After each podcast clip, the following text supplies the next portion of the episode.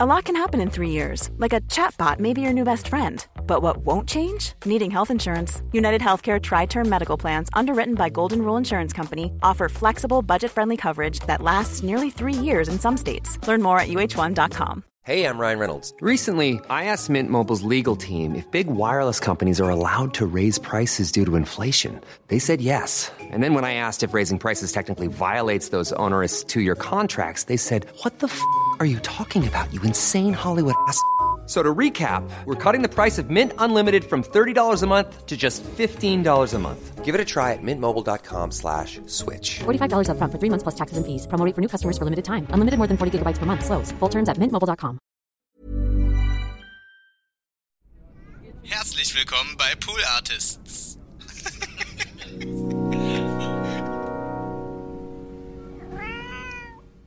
Also wenn ich jetzt sterbe, sind wir ehrlich, Freunde, dann wäre mir total wichtig, wenn du noch mal guckst. Ähm, ich habe nämlich hier ähm, ein äh, Carsharing-Car gemietet. Oh ja, ja, da wenn du ich, an mein das- Handy gehst Ja. und das beendest, die Ja. Miete. Du hast es reserviert, Ich glaub, du hast also es ich glaube, reserviert das- gehalten. die ersten, die sich melden, sind diese Carsharing-Leute. Wahrscheinlich. Das sind, das sind die großen, das ist der, die Leerstelle, die ich hinterlasse. Ja.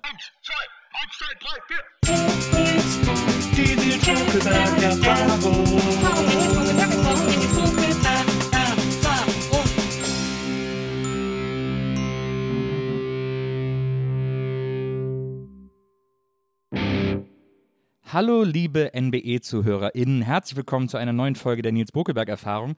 Ich freue mich sehr, dass ihr alle wieder dabei seid und es lohnt sich definitiv, denn heute habe ich einen super Gast bei mir.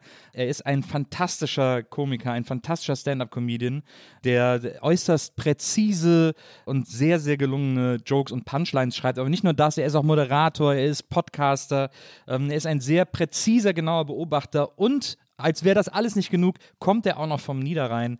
Deswegen herzlich willkommen hier heute bei mir, Till Reiners. Dankeschön. Kommst du auch vom Niederrhein? Ich komme nicht vom Niederrhein, aber äh, meine beste Freundin und ihre ganzen Jungs kommen alle, kommen tatsächlich auch aus Geldern. Du kommst ja aus Ach, Geldern. geil. Ja, tatsächlich, da bin meine, ich aufgewachsen, ja. Meine beste Freundin kommt aus Sonsbeck. Ja, und, kenn ich natürlich äh, auch. Und die kommen aus Geldern. Ihre Kumpels, mit denen sie eine Band hat, kommen aus Geldern. Wahnsinn. Ich glaube, die Leute können nicht genau einordnen, wo der Niederrhein ist. Wir müssen das, glaube ich, kurz klarstellen.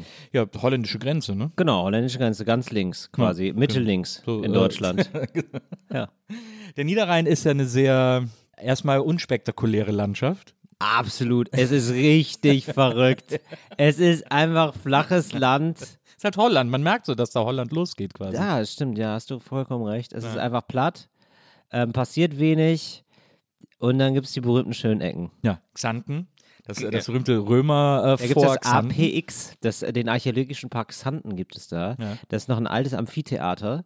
Das habe ich geliebt früher als Kind und finde ich auch immer noch Ja, geil. als Kind fand ich es auch voll geil. Ja, finde ich auch immer noch geil. Würde ich jetzt auch nochmal, wenn ich jetzt nochmal so eine Revival-Tour mache, dann würde ich da auch nochmal hin. Da war auch einmal Wetten das, ne? In dem Amphitheater. Wirklich? Mhm. Ja, das, absolut angemessen. Ja. Das ist ja, das ist ja eigentlich, das sind ja eigentlich die Brot- und Spiele der, der Neuzeit. Absolut, absolut. Da war, also kann ich mich noch dran erinnern. Einmal war da Wetten das, äh, das war sehr aufregend, weil das ja quasi bei uns allen in der Nähe war. Also ich komme auch aus dem Rheinland, äh, aber eher so Richtung äh, äh, Köln-Bonn. Ähm, ja, da ist man schon, da hat man auch einen anderen ähm, Zug, Bezug zur Welt, würde ich sagen. Ja, da ist etwas kosmopolitischer. Äh, Kosmopolitischer und ich würde sagen, Rheinländer immer gut gelaunt. Da gibt es Ja. das, gibt's das Dogma der guten Laune. Ja. Und beim Niederrhein ist es auch so, aber der Niederrhein kriegt es nicht mehr hin. also ähm, ich würde sagen, Niederrheiner sind so, sind so depressive Rheinländer. aber, aber natürlich auch bekannt für seine tiefgründige Kabaretttradition. Also Hüsch ist ja sozusagen Genau. der große Name, der über dem ganzen Niederrhein schwebt. Genau. Äh, für jeden, der von da kommt. Ja, den, den durfte ich sogar noch kennenlernen. Ja, Hans-Dieter? Hüsch, Hans-Dieter Hüsch, alter Kabarettist, der hat immer von, ähm, vom Niederrheiner auch gesprochen, wie Ja. der Niederrheiner so ist. Und Ja. es stimmt wirklich ein bisschen, dass die Leute sich so, ähm, die treffen sich und versuchen das, versuchen sozusagen den Kölner zu imitieren, aber es wird nichts.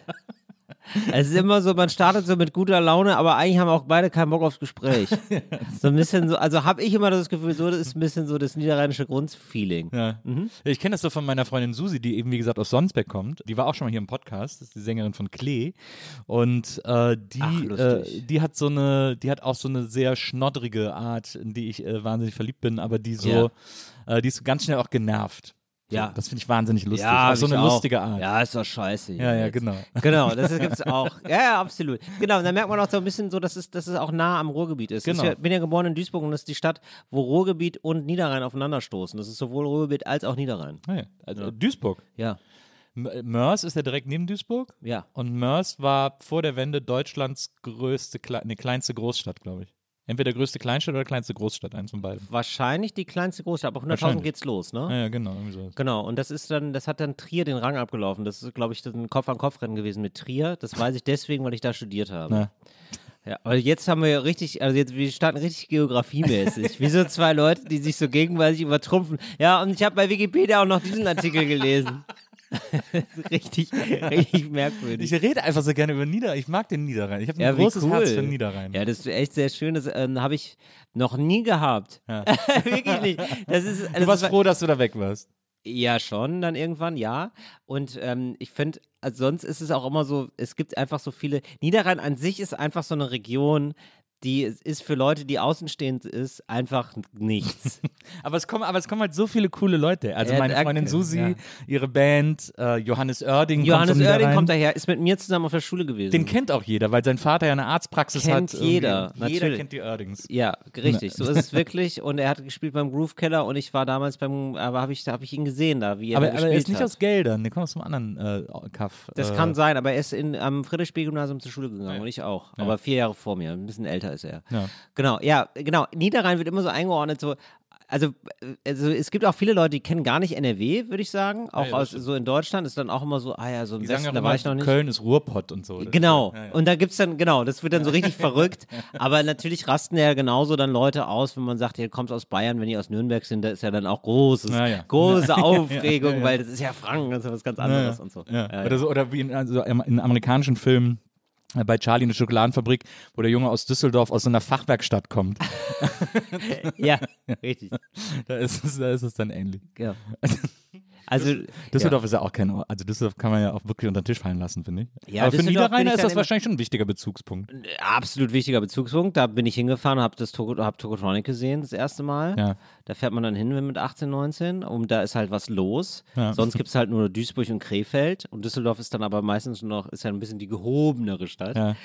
Und äh, ja, da gibt es ja dann zumindest dann so eine linke Gegenkultur dann noch in Düsseldorf, das, das was ganz spannend ist. Sonst Okay. ist Düsseldorf dann so wie das Image, finde ich. Gilt. Krefeld eigentlich auch, ist Krefeld auch noch Niederrhein?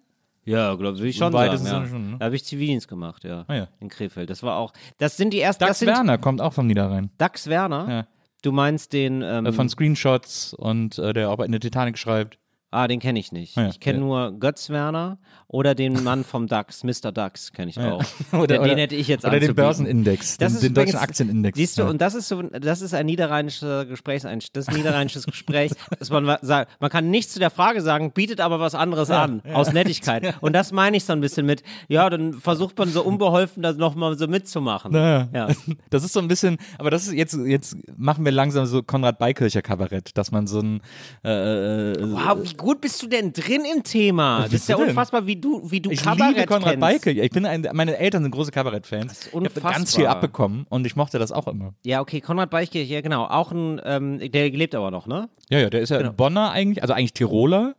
Dann nach Bonn gezogen und sich dann so in alles Rheinländische verliebt und, Ja. da, und jetzt erklärt er das den Menschen sozusagen. Den habe ich, das, meine ähm, damalige Freundin hat mir da Karten geschenkt Ah, ja. von Konrad Beikirch, so 15 Jahre her oder so. Und der ist der ähm, Meister der Abschweifung. Das stimmt. Kommt dann immer wieder zum Punkt zurück. Das ist so der Gag bei ihm. Ja. So ein bisschen fast wie bei Harry Rowold. Ja. Und ähm, ja, das ist äh, cool, aber fand ich gut. Also ist ja äh, ein ganz anderer Style so, Ja, ja. natürlich. Noch ein guter alter Kabarett-Style. Ja, ja, absolut. Ja, absolut. aber ich mochte es trotzdem.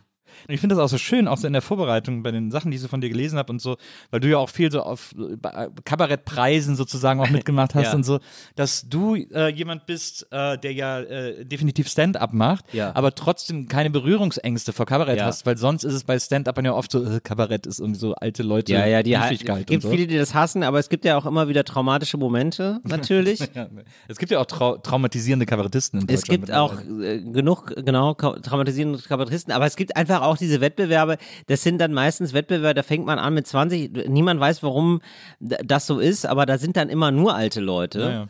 und dann, äh, dann fremdelt man miteinander und das sind dann irgendwie keine guten Abende und dann hasst man irgendwann Kabarett. Ich glaube, so entsteht das.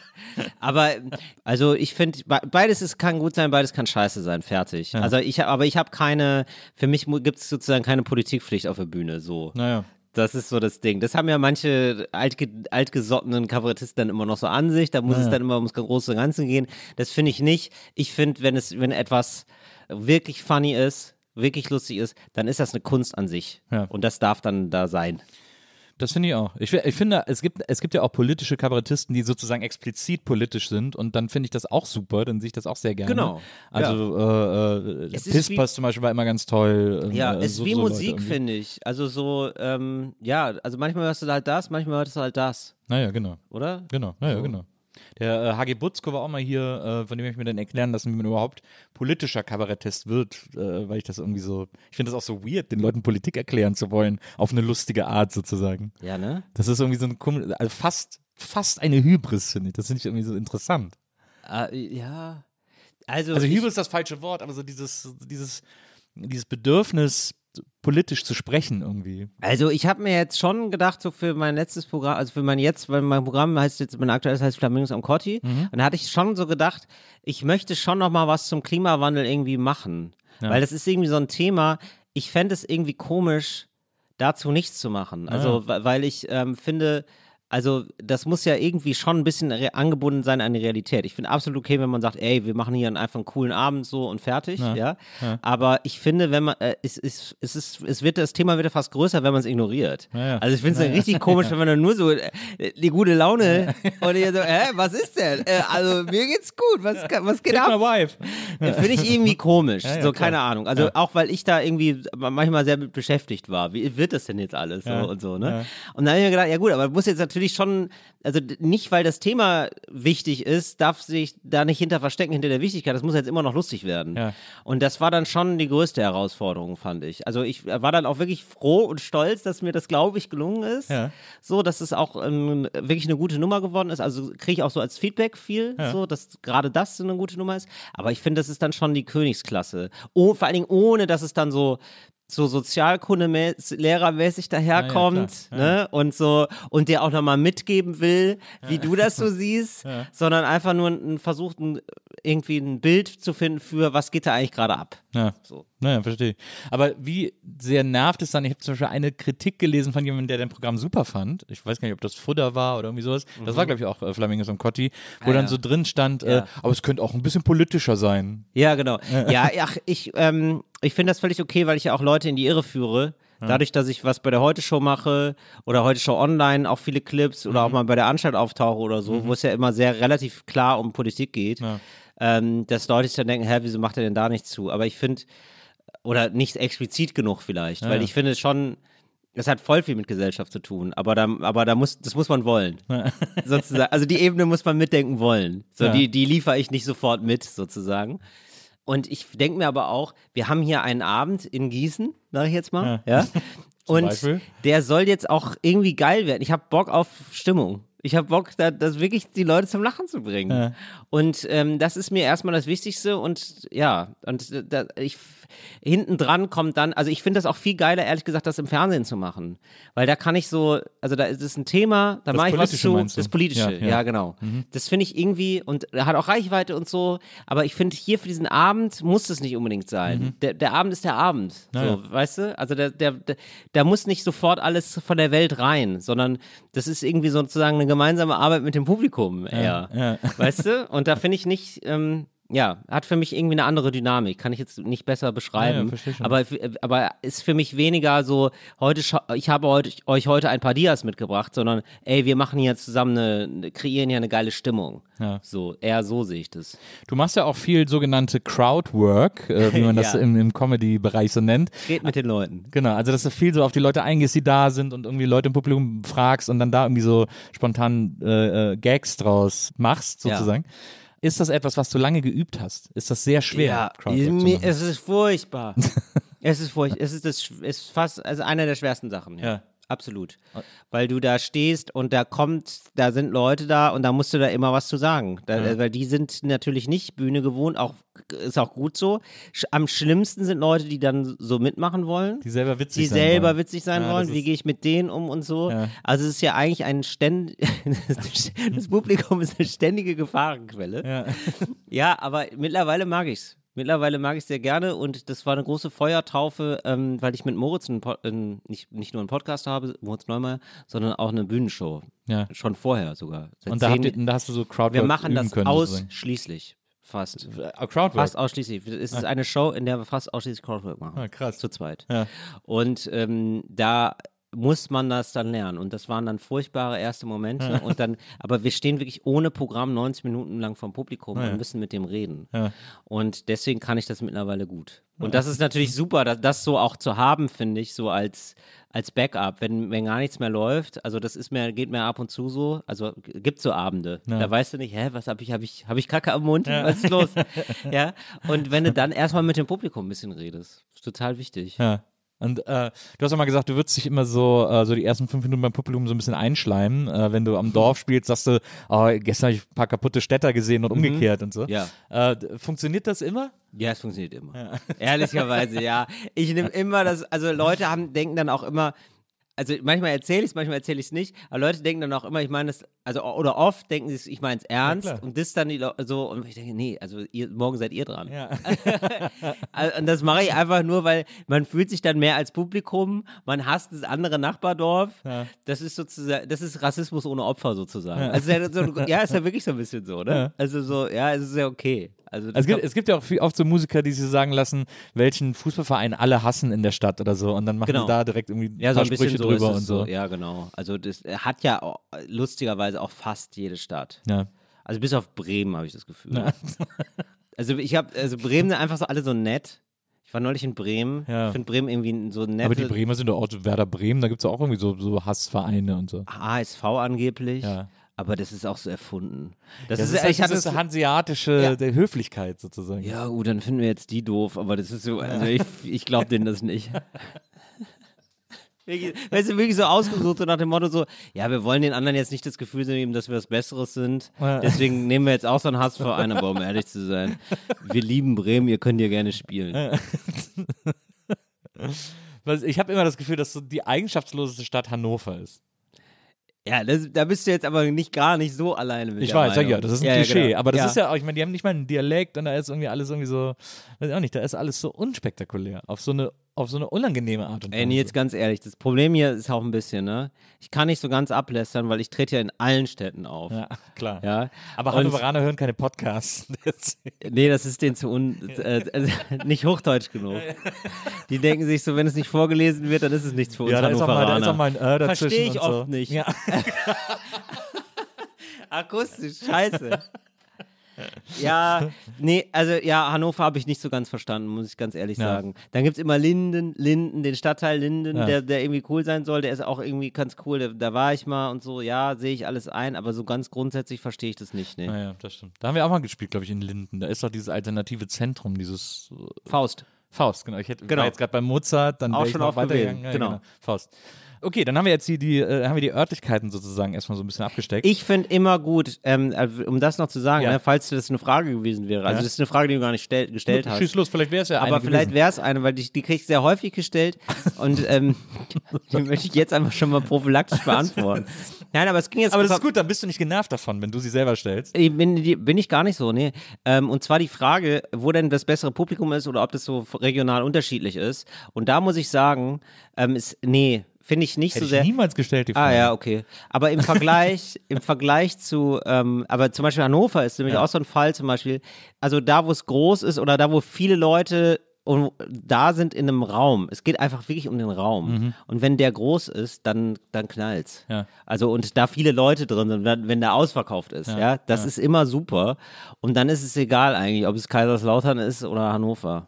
Spielst du auch, äh, spielst du auch mal vor, ich hatte, ich hatte äh, jetzt zuletzt Michael Mittermeier hier, äh, Ja. der hat gesagt, Ja, toll, den hatte ich erst gerade in der Sendung. Ah, ja. Jetzt kann ich das mal sagen, in der Sendung. Das Ja, kann toll. ich jetzt schon sagen. Ja, aber es, wenn, ich, hab- wenn so, wir nehmen auf zu einem Zeitpunkt, kann ich das sagen? ja, Es ist zwei ähm, Tage her. Es ist jetzt Ah, ja. zwei Tage ist diese Bei Aufzeichnung. mir war auch vor her. zwei Tagen. Er war wahrscheinlich erst bei mir und dann bei dir abends oder so. Tatsächlich. War, vormittags ja. war er hier. ja, abgefahren. Dann war er genau dann abends noch bei Ja, mir ja, in der sehr gut. Sendung. Mhm. Hat er, hat er das nützlich mit dem Angenehm verbunden. Genau. Ähm, der hat mir erzählt, äh, ab zwei Zuschauer spielt er. Ja, edel. Weil dann ist es einer mehr als auf der Bühne. Ist so Okay. sein, ist sein äh, Credo. ja, Ist das bei dir auch so? Weil du jetzt gerade von den ausverkauften äh, Räumen. Du bist ein Ja. bisschen verwöhnt mit, mit Publikum, oder? Oder hast du auch mal so Auftritte, Nee, nee, nee, nee. nichts- Also ich bin jetzt mittlerweile verwöhnt, da hast du recht. Ähm, aber ich weiß das ja auch. Also Ja. ich, also verwöhnt ist man ja nur, wenn man denkt, das ist eine Selbstverständlichkeit. Nö, Oder? man kann, Nee? finde ich nicht. Man kann ja auch dankbar sein dafür, dass man ah, verwöhnt genau, wird, so. sozusagen. Ja, okay. Das stimmt. Und ähm, mittlerweile ist es nicht mehr so, wobei du hast immer Corona und dann geht es immer noch mal, zu, noch mal sechs, sieben, sechs, sieben Jahre zurück, Mhm. weil du dann eben halt vor 100 Leuten sitzt oder vor manchmal auch nicht. Also Mhm. manchmal auch vor 60 oder so, weil es gerade mit den Abständen und so nicht anders geht. Ja. Und der Saal hatte eigentlich 240 oder so. Ja. Aber jetzt so ganz wenig Leute sind es nicht mehr, nee. Also nicht mehr, nicht mehr wie früher. Aber das war auch eine, das war auch lange. Hast du, ja, hast du so Shows, wo so ganz. Also meiner war in München und das waren dann so sechs. Das war der, das war der schlimmste. Auftritt. Den habe ich gespielt, aber genau, ich habe jetzt hier so rumgedruckt, weil ich hätte den gerne, also wenn ich das vorher gewusst hätte, Ja. dann hätte ich ihn abgesagt. Ja. Schon, Ja. ehrlicherweise. Denn ich bin von Berlin nach München gefahren dafür. Für sechs Leute. Also das ist nicht mal Fahrtkosten. Also n- nein, das hätte ich nicht gespielt. Das war dann, äh, das war auch so, die haben das nicht gesagt, weil die mich vergessen haben. Das ist ja, das Ich war guter Es war, Veranstalter. es war, es war wirklich, es war wirklich schlimm. Ich habe mich wirklich, Parkplatz spielen. das war das Schlimmste ever. Du kommst dahin, ach so, ach du, ah, du bist hier der Lustige. Ne? Ah. Ja, weil nebenan ist eine Band, ist ausverkauft, aber du hast ja hier den kleinen Saal. Ja, haben wir auch vergessen zu plakatieren. ja, genau. Genial. Wirklich war. Dann kamen dann sechs Leute und ähm, genau, und dann war, dann war die Ansage, ja, dann kannst du hier die Couch nehmen. Und es roch so nach ähm, Frittierfett Ja, darin. klar. So eine backstage Wirklich war, wirklich Fr- Frittierfett. Dann haben sie gesagt, aber Dusche geht nicht. Das ist für die Band. Das ist ja ausverkauft. Die haben auch sehr oft gesagt, dass es ausverkauft ist bei der Band. Weißt du noch, welche Band das Also war? ich wusste, nee, nee, ich nehme an eine Coverband. Ich nehme an eine Rammstein-Coverband. Die heißen wahrscheinlich so Engel oder Sonne oder so. Ja, ja, genau. Dunkle Sonne. Sonnenreiter. Irgendwie so. Genau, das war. Und das hätte ich ganz ehrlich. So, aber lustigerweise haben die mich nochmal angeschrieben. Ja. Also ich habe irgendwas geschrieben von, wa- was weiß ich, irgendwas bei Facebook und dann haben die geschrieben, kannst du dich an, noch an uns erinnern? Wir sind einer von den sechs aus München. Also von den, von den dann, Zuschauern. Ja, von den Zuschauern haben Ja. die angeschrieben bei Facebook. Und wir gesagt, ja, das war jetzt zehn Jahre her, abgefahren. Ja, Ja, und dann haben die gesagt, ja, schön, dass es doch noch funktioniert hat. Hast du denn dann, äh, hast du denn dann eine Google-Bewertung über den Ort, äh, über den Veranstaltungsort geschrieben, weil du ja irgendwie Ah. mal gesagt hast, dass du gerne Google-Bewertungen schreibst? Nee, habe ich nicht gemacht. Nee. Also ich, also ich habe schon mal so, schon mal ein paar geschrieben, aber Ja. jetzt nicht bei Veranstaltungen. Nee, das, das löse ich dann Nur von anders. Hotels. Hotels oder dass man mal ein Restaurant bewertet. ja, das, das kann wohl passieren, ja. Alles unter Aber- Pseudonym natürlich. Achso, unter Pseudonym. Mm, Ist das, ist das für dich so ein, Ja. ist das so ein Rache? Ich finde das? Also ehrlich gesagt, ich möchte nicht diese, ich möchte nicht so einen Sido-Moment oder wer das war oder Bushido. Bushido war das. Bushido, Da der habe ich, da der hab ich richtig Ärger mit dem bekommen. Wirklich? Ja, als er das über die Post geschrieben hat. Warum? Da habe ich, dann- ich fand es so witzig, ich habe dann einen Tweet geschrieben damals, irgendwie, verpassen Sie auch nicht nächstes Album, nimm deinen Fuß aus meinem Garten, du Fotze und so. Und das konnte man halt so wunderbar zu so einem Ja, Gag äh, umbauen. Ja, genau. Und dann hat er irgendwo in einem Interview auf rap.de oder so, hat er dann irgendwie so gesagt so, ja, haben sich auch ein paar Leute darüber lustig gemacht, ich würde mal ein bisschen aufpassen und so, so nach dem Ah, Motto okay. irgendwie. Da, da stand er noch unter Schutz oder was? wurde es dann richtig brenzlig für mich. Ja. Weil jetzt ist er, jetzt ist er zum Jetzt er Vogelfrei. Allein auf weiter Flur. Ja, ja. absolut. Jetzt, jetzt, jetzt musst du nicht mehr aufpassen. Ja, so- Hast du aufgeatmet, als die Abu Chakas sich abgewandt haben von ihm? Du, du arbeitest ja mit einem großen äh, Fan dieser ganzen Saga zusammen, äh, Ariana äh, Barbori, mit die Mhm. Ja. war, war ja auch hier und Ja. hat erzählt von ihrer Leidenschaft für diese ganze äh, Bushido und Abu Chaka-Geschichte. Und jetzt zuletzt in den Stories gesehen, dass sie seine Villa gesucht hat. Sie ist dann so nachts rumgefahren Wow. mit ihrem Freund und hat äh, die Villa gesucht, weil sie die sehen wollte. Wahnsinn. Ähm, die ist richtig besessen von dieser Geschichte. Ja, die ist ja, das ist ja auch eine spannende Geschichte. Ich muss ja jetzt nochmal den Einstieg finden. Ich glaube, ich gucke mir erstmal das an, was Bushido sagt. Also und dann gucke ich mir, also ich hätte ja schon gerne, ehrlich gesagt, we- wenn Amazon, wenn Amazon ein bisschen pfiffig wäre, Ja, ja, ja. wenn ich als findiger Amazon-Mitarbeiter, ich würde ja sagen, komm, wir machen eine von Bushido und dann, dann fragen wir nochmal die Abu Chakas, dann machen wir die Gegenseite. Äh, ja, den Bushido gibt es ja schon, glaube ich, ne? Eben. Ja. ja, ja. Aber jetzt wären die Abu Chakas dran, würde ich sagen. Ja, es gibt da ist ja dafür ist ja der äh, Spiegel TV YouTube Kanal da, um da alles über die über die ganzen Clans zu erfahren. Stimmt. Mir ist das ehrlich gesagt als Saga zu lang und zu kleinteilig. Wenn Ja. ich das aufbereitet bekomme in einer großen Netflix-Serie, ja, siebenteilig, dann ist okay. Aber hier muss man sich Infos suchen, da Infos. Also Ja, ich, ich weißt du, ich mache das schon beim, beim Ukraine-Konflikt. Ich muss das jetzt nicht auch noch bei, bei, bei Sachen machen, die völlig egal sind eigentlich. Das stimmt. Du bist ja, als du äh, dann vom Niederrhein in die große weite Welt rausgezogen bist, Ja. ha- hast dann äh, äh, POVI äh, studiert, Politikwissenschaft. Bah, das schneiden wir aber raus. Povi. Das klingt wie furchtbar. Das aber das klingt nennen doch furchtbar. alle Povi. Wirklich? Ja. Nein, ich habe das noch nie in meinem Leben so genannt. ja, ja. Nein, Das wirklich ich nicht. Aber Nein, wirklich um dich rum wird es POVI genannt haben. Also das war in Trier nicht so irgendwie. Ja, Warum wollt, auch aber da, wollt- da wollte ich gerade hinkommen. Du hast dann gedacht, so als Niederrheiner, so jetzt äh, packe ich den Stier bei den Hörnern, jetzt gehe ich raus in die große weite Welt. Und was dann, was dann in der Stadt der Porta Negra. Ey, äh, wenn du aus gelandet. Geldern kommst und da aufwächst, dann ist jede Stadt äh, eine. Weltstadt, Ja. die mehr als 60.000 Einwohner Ist hat. auch die älteste Stadt Deutschlands, glaube ich. ist die ne? älteste Stadt Deutschlands, Karl-Marx-Stadt. Mega geil. Ja. Ähm, 15.000 Studierende, äh, relativ viel, also 15 Prozent kann man ganz gut. Da ist Prozentrechnung wirklich easy. Auch geil. Und, äh, noch ein Vorteil. Check, check, check. Nur Checks einfach. Und ich wollte raus, aus, äh, ein, ein Grundsatz war auch noch zu sagen, ich will raus aus NRW. Also das war für mich schon. Ah ja, stimmt, Rheinland-Pfalz. Ja. Ey, das war mein Südamerika Work and Travel. war, war Rheinland-Pfalz. Und äh, ja, dann habe ich, dann war ich halt da. Und äh, das war, ehrlich gesagt, das hat mir total gut getan, weil ich da so, da sind ähm, meine, meine besten Freunde habe ich noch bis heute von da. Naja. Und die sind dann auch mit nach Berlin gezogen, alle. Und, Und ist, ja. ist Trier, äh, gibt, was ist denn das Linden von Trier? Was ist denn da? So das, Nee, nee, nee, das gibt's nicht. Gibt es gar kein wildes Also es gibt, äh, ach doch, naja, also es gibt so, es, es, also es gibt mehrere Städte, die beanspruchen für sich den Titel Stadt mit der höchsten Kneipendichte und Trier ist eine Stadt davon. Wirklich? Ja, und es gibt die Judengasse und äh, da gibt es äh, eine Kneipe nach der anderen und dann, ja doch, da, also es gibt immer mal so hier und da so coole Läden, würde ich sagen. Und dann Judengasse, das ist eher, eher, ehrlich gesagt, ist es eher so die Feiermeile. Aber so, ja, es gibt immer mal so ein paar coole Läden, würde ich sagen, genau. Aber nicht so das eine Viertel. Das kann man, es gibt keine Viertel. Okay, ja. Es ist, es ist nicht so eine Da große Stadt, es klein. Viertel, also Ja, ja. es gibt Viertel natürlich, aber Ja, es ja. ist nicht so dieses Ja, ja, eine. Szene-Ding. So. Es, gibt max, es gibt mal so drei, vier Szene-Läden, die sich zufällig angehäuft haben in einem Gebiet und das ist dann so eine Ecke. ja, ja, eine alte, es gibt da eher eine alternative Ecke, würde ich sagen. Ja, genau. okay, verstehe.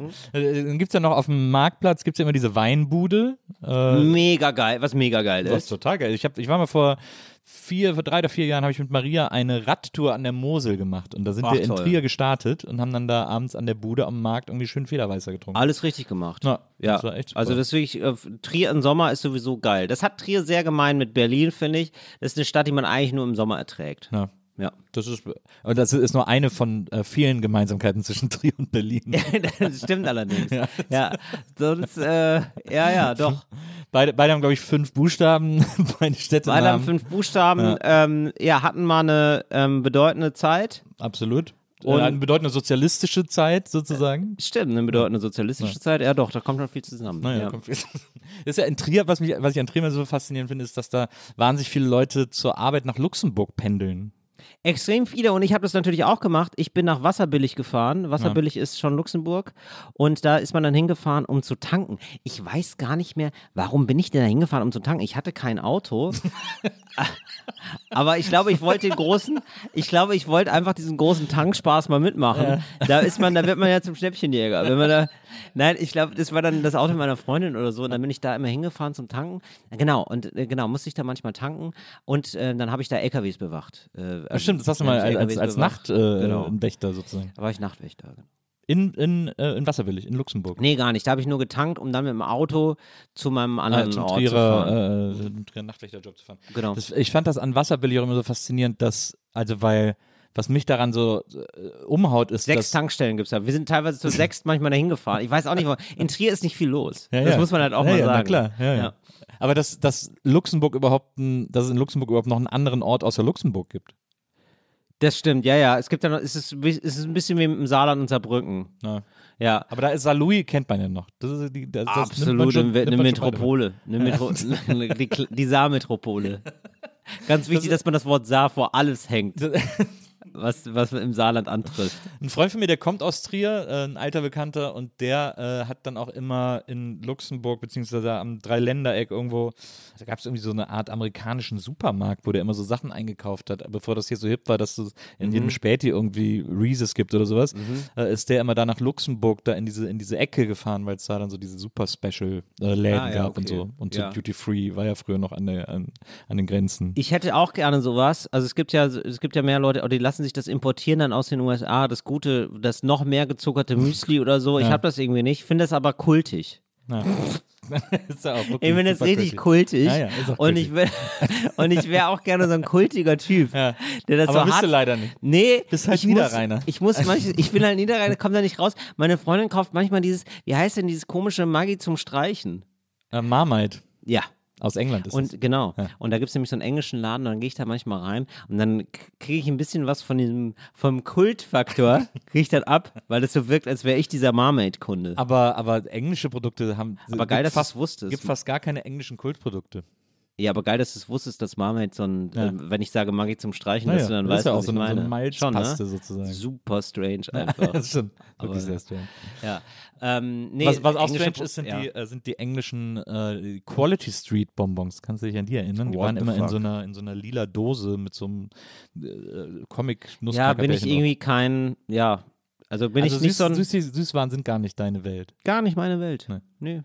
So, so ein, lieber so einen schönen Hering. Oder Schön, äh, ja, was ein man am schön, Niederrhein so am Ja, Zug Rollmops mal. Ja, ja. ja, warum nicht zur Feier des Tages? Warum denn nicht? Ja, schön salzig muss es sein, das ist klar. Du bist dann zu, äh, für Politikwissenschaft nach, äh, nach, Trier, gegangen Ja. Und äh, hast dann in Trier aber auch. Ähm, Danke, am- dass du Politikwissenschaft gesagt hast. Ja, ja, sehr gerne. rechne ich dir hoch an. Sehr gerne. Hast dann in äh, Trier auch ähm, Theater gespielt, bist dann in, in Ja. ein Ensemble gegangen Ja. ähm, mit dem Namen Theaterumriss. Ja. Äh, das ist ein freies Ensemble. Ich Ja. habe mal im Internet nach denen geguckt. Die Ja. haben auch eine Facebook-Seite. Oh wow, gibt's die noch? Ja. Äh, und die okay. Facebook-Seite hat äh, 33 Follower Ja. und 31 gefällt mir's. Ja. Das ist Also so ein ganz zwei guter folgen Schnitt. denen eher so Die- undercover. Genau, die folgen denen eher so skeptisch, wissen noch nicht, was sie davon halten sollen, aber behalten das im Auge. Kritisch begleitend. Ja, also, ja, und man muss sagen, wir haben da auch viel kritisch begleitet als Theaterumriss. Aber das muss ist man ja sagen. schon- aber- Die Gegenwart nämlich. Mhm. Also, aber, aber, im Ernst, das ist ja schon eine, ein Ensemble, das in Trier äh, bekannt ist und das in Trier irgendwie auch äh, Ja. wichtig ist für die Theaterszene. Ich, also jetzt, also es war so, wir waren in Trier, hatten Bock auf Theater und es gab nichts. Ja. Und auch nicht das, was wir, worauf wir Bock hatten. Wir Ja. hatten natürlich schon irgendwie Bock auf abgefahrenen Scheiß. Und dann haben wir das selber gemacht und ähm, mit meinem ähm, sehr, sehr guten Freund Roman. Und äh, Roman ist dann, Roman ist Regisseur, ist mittlerweile auch hier in Berlin.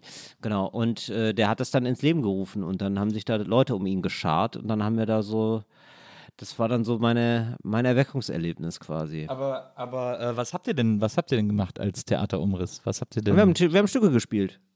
Aber haben so- Theaterstücke gespielt. aber, aber, aber von was für Stücken sprechen wir jetzt von, vom Boulevard äh, Mord im Orient Um Express oder sind wir hier bei. Regietheater mit Wir sind hier richtig bei nackt über die Bühne und so? Ja. Ja, Wirklich? Also, ja, also es war jetzt nicht nackt über die Bühne, aber es war schon, ich würde sagen, in Mit der viel Schreien und so. Ja.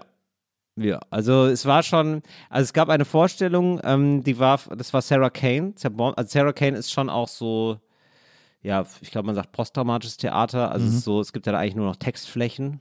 Du kennst Ja. Sarah Kane? Nee. Okay, also so eine äh, relativ bekannte Dramatikerin, eng- also muss man ja Ja. nicht kennen, aber Ja, nur so, es, so we- werden vielleicht ein paar kennen.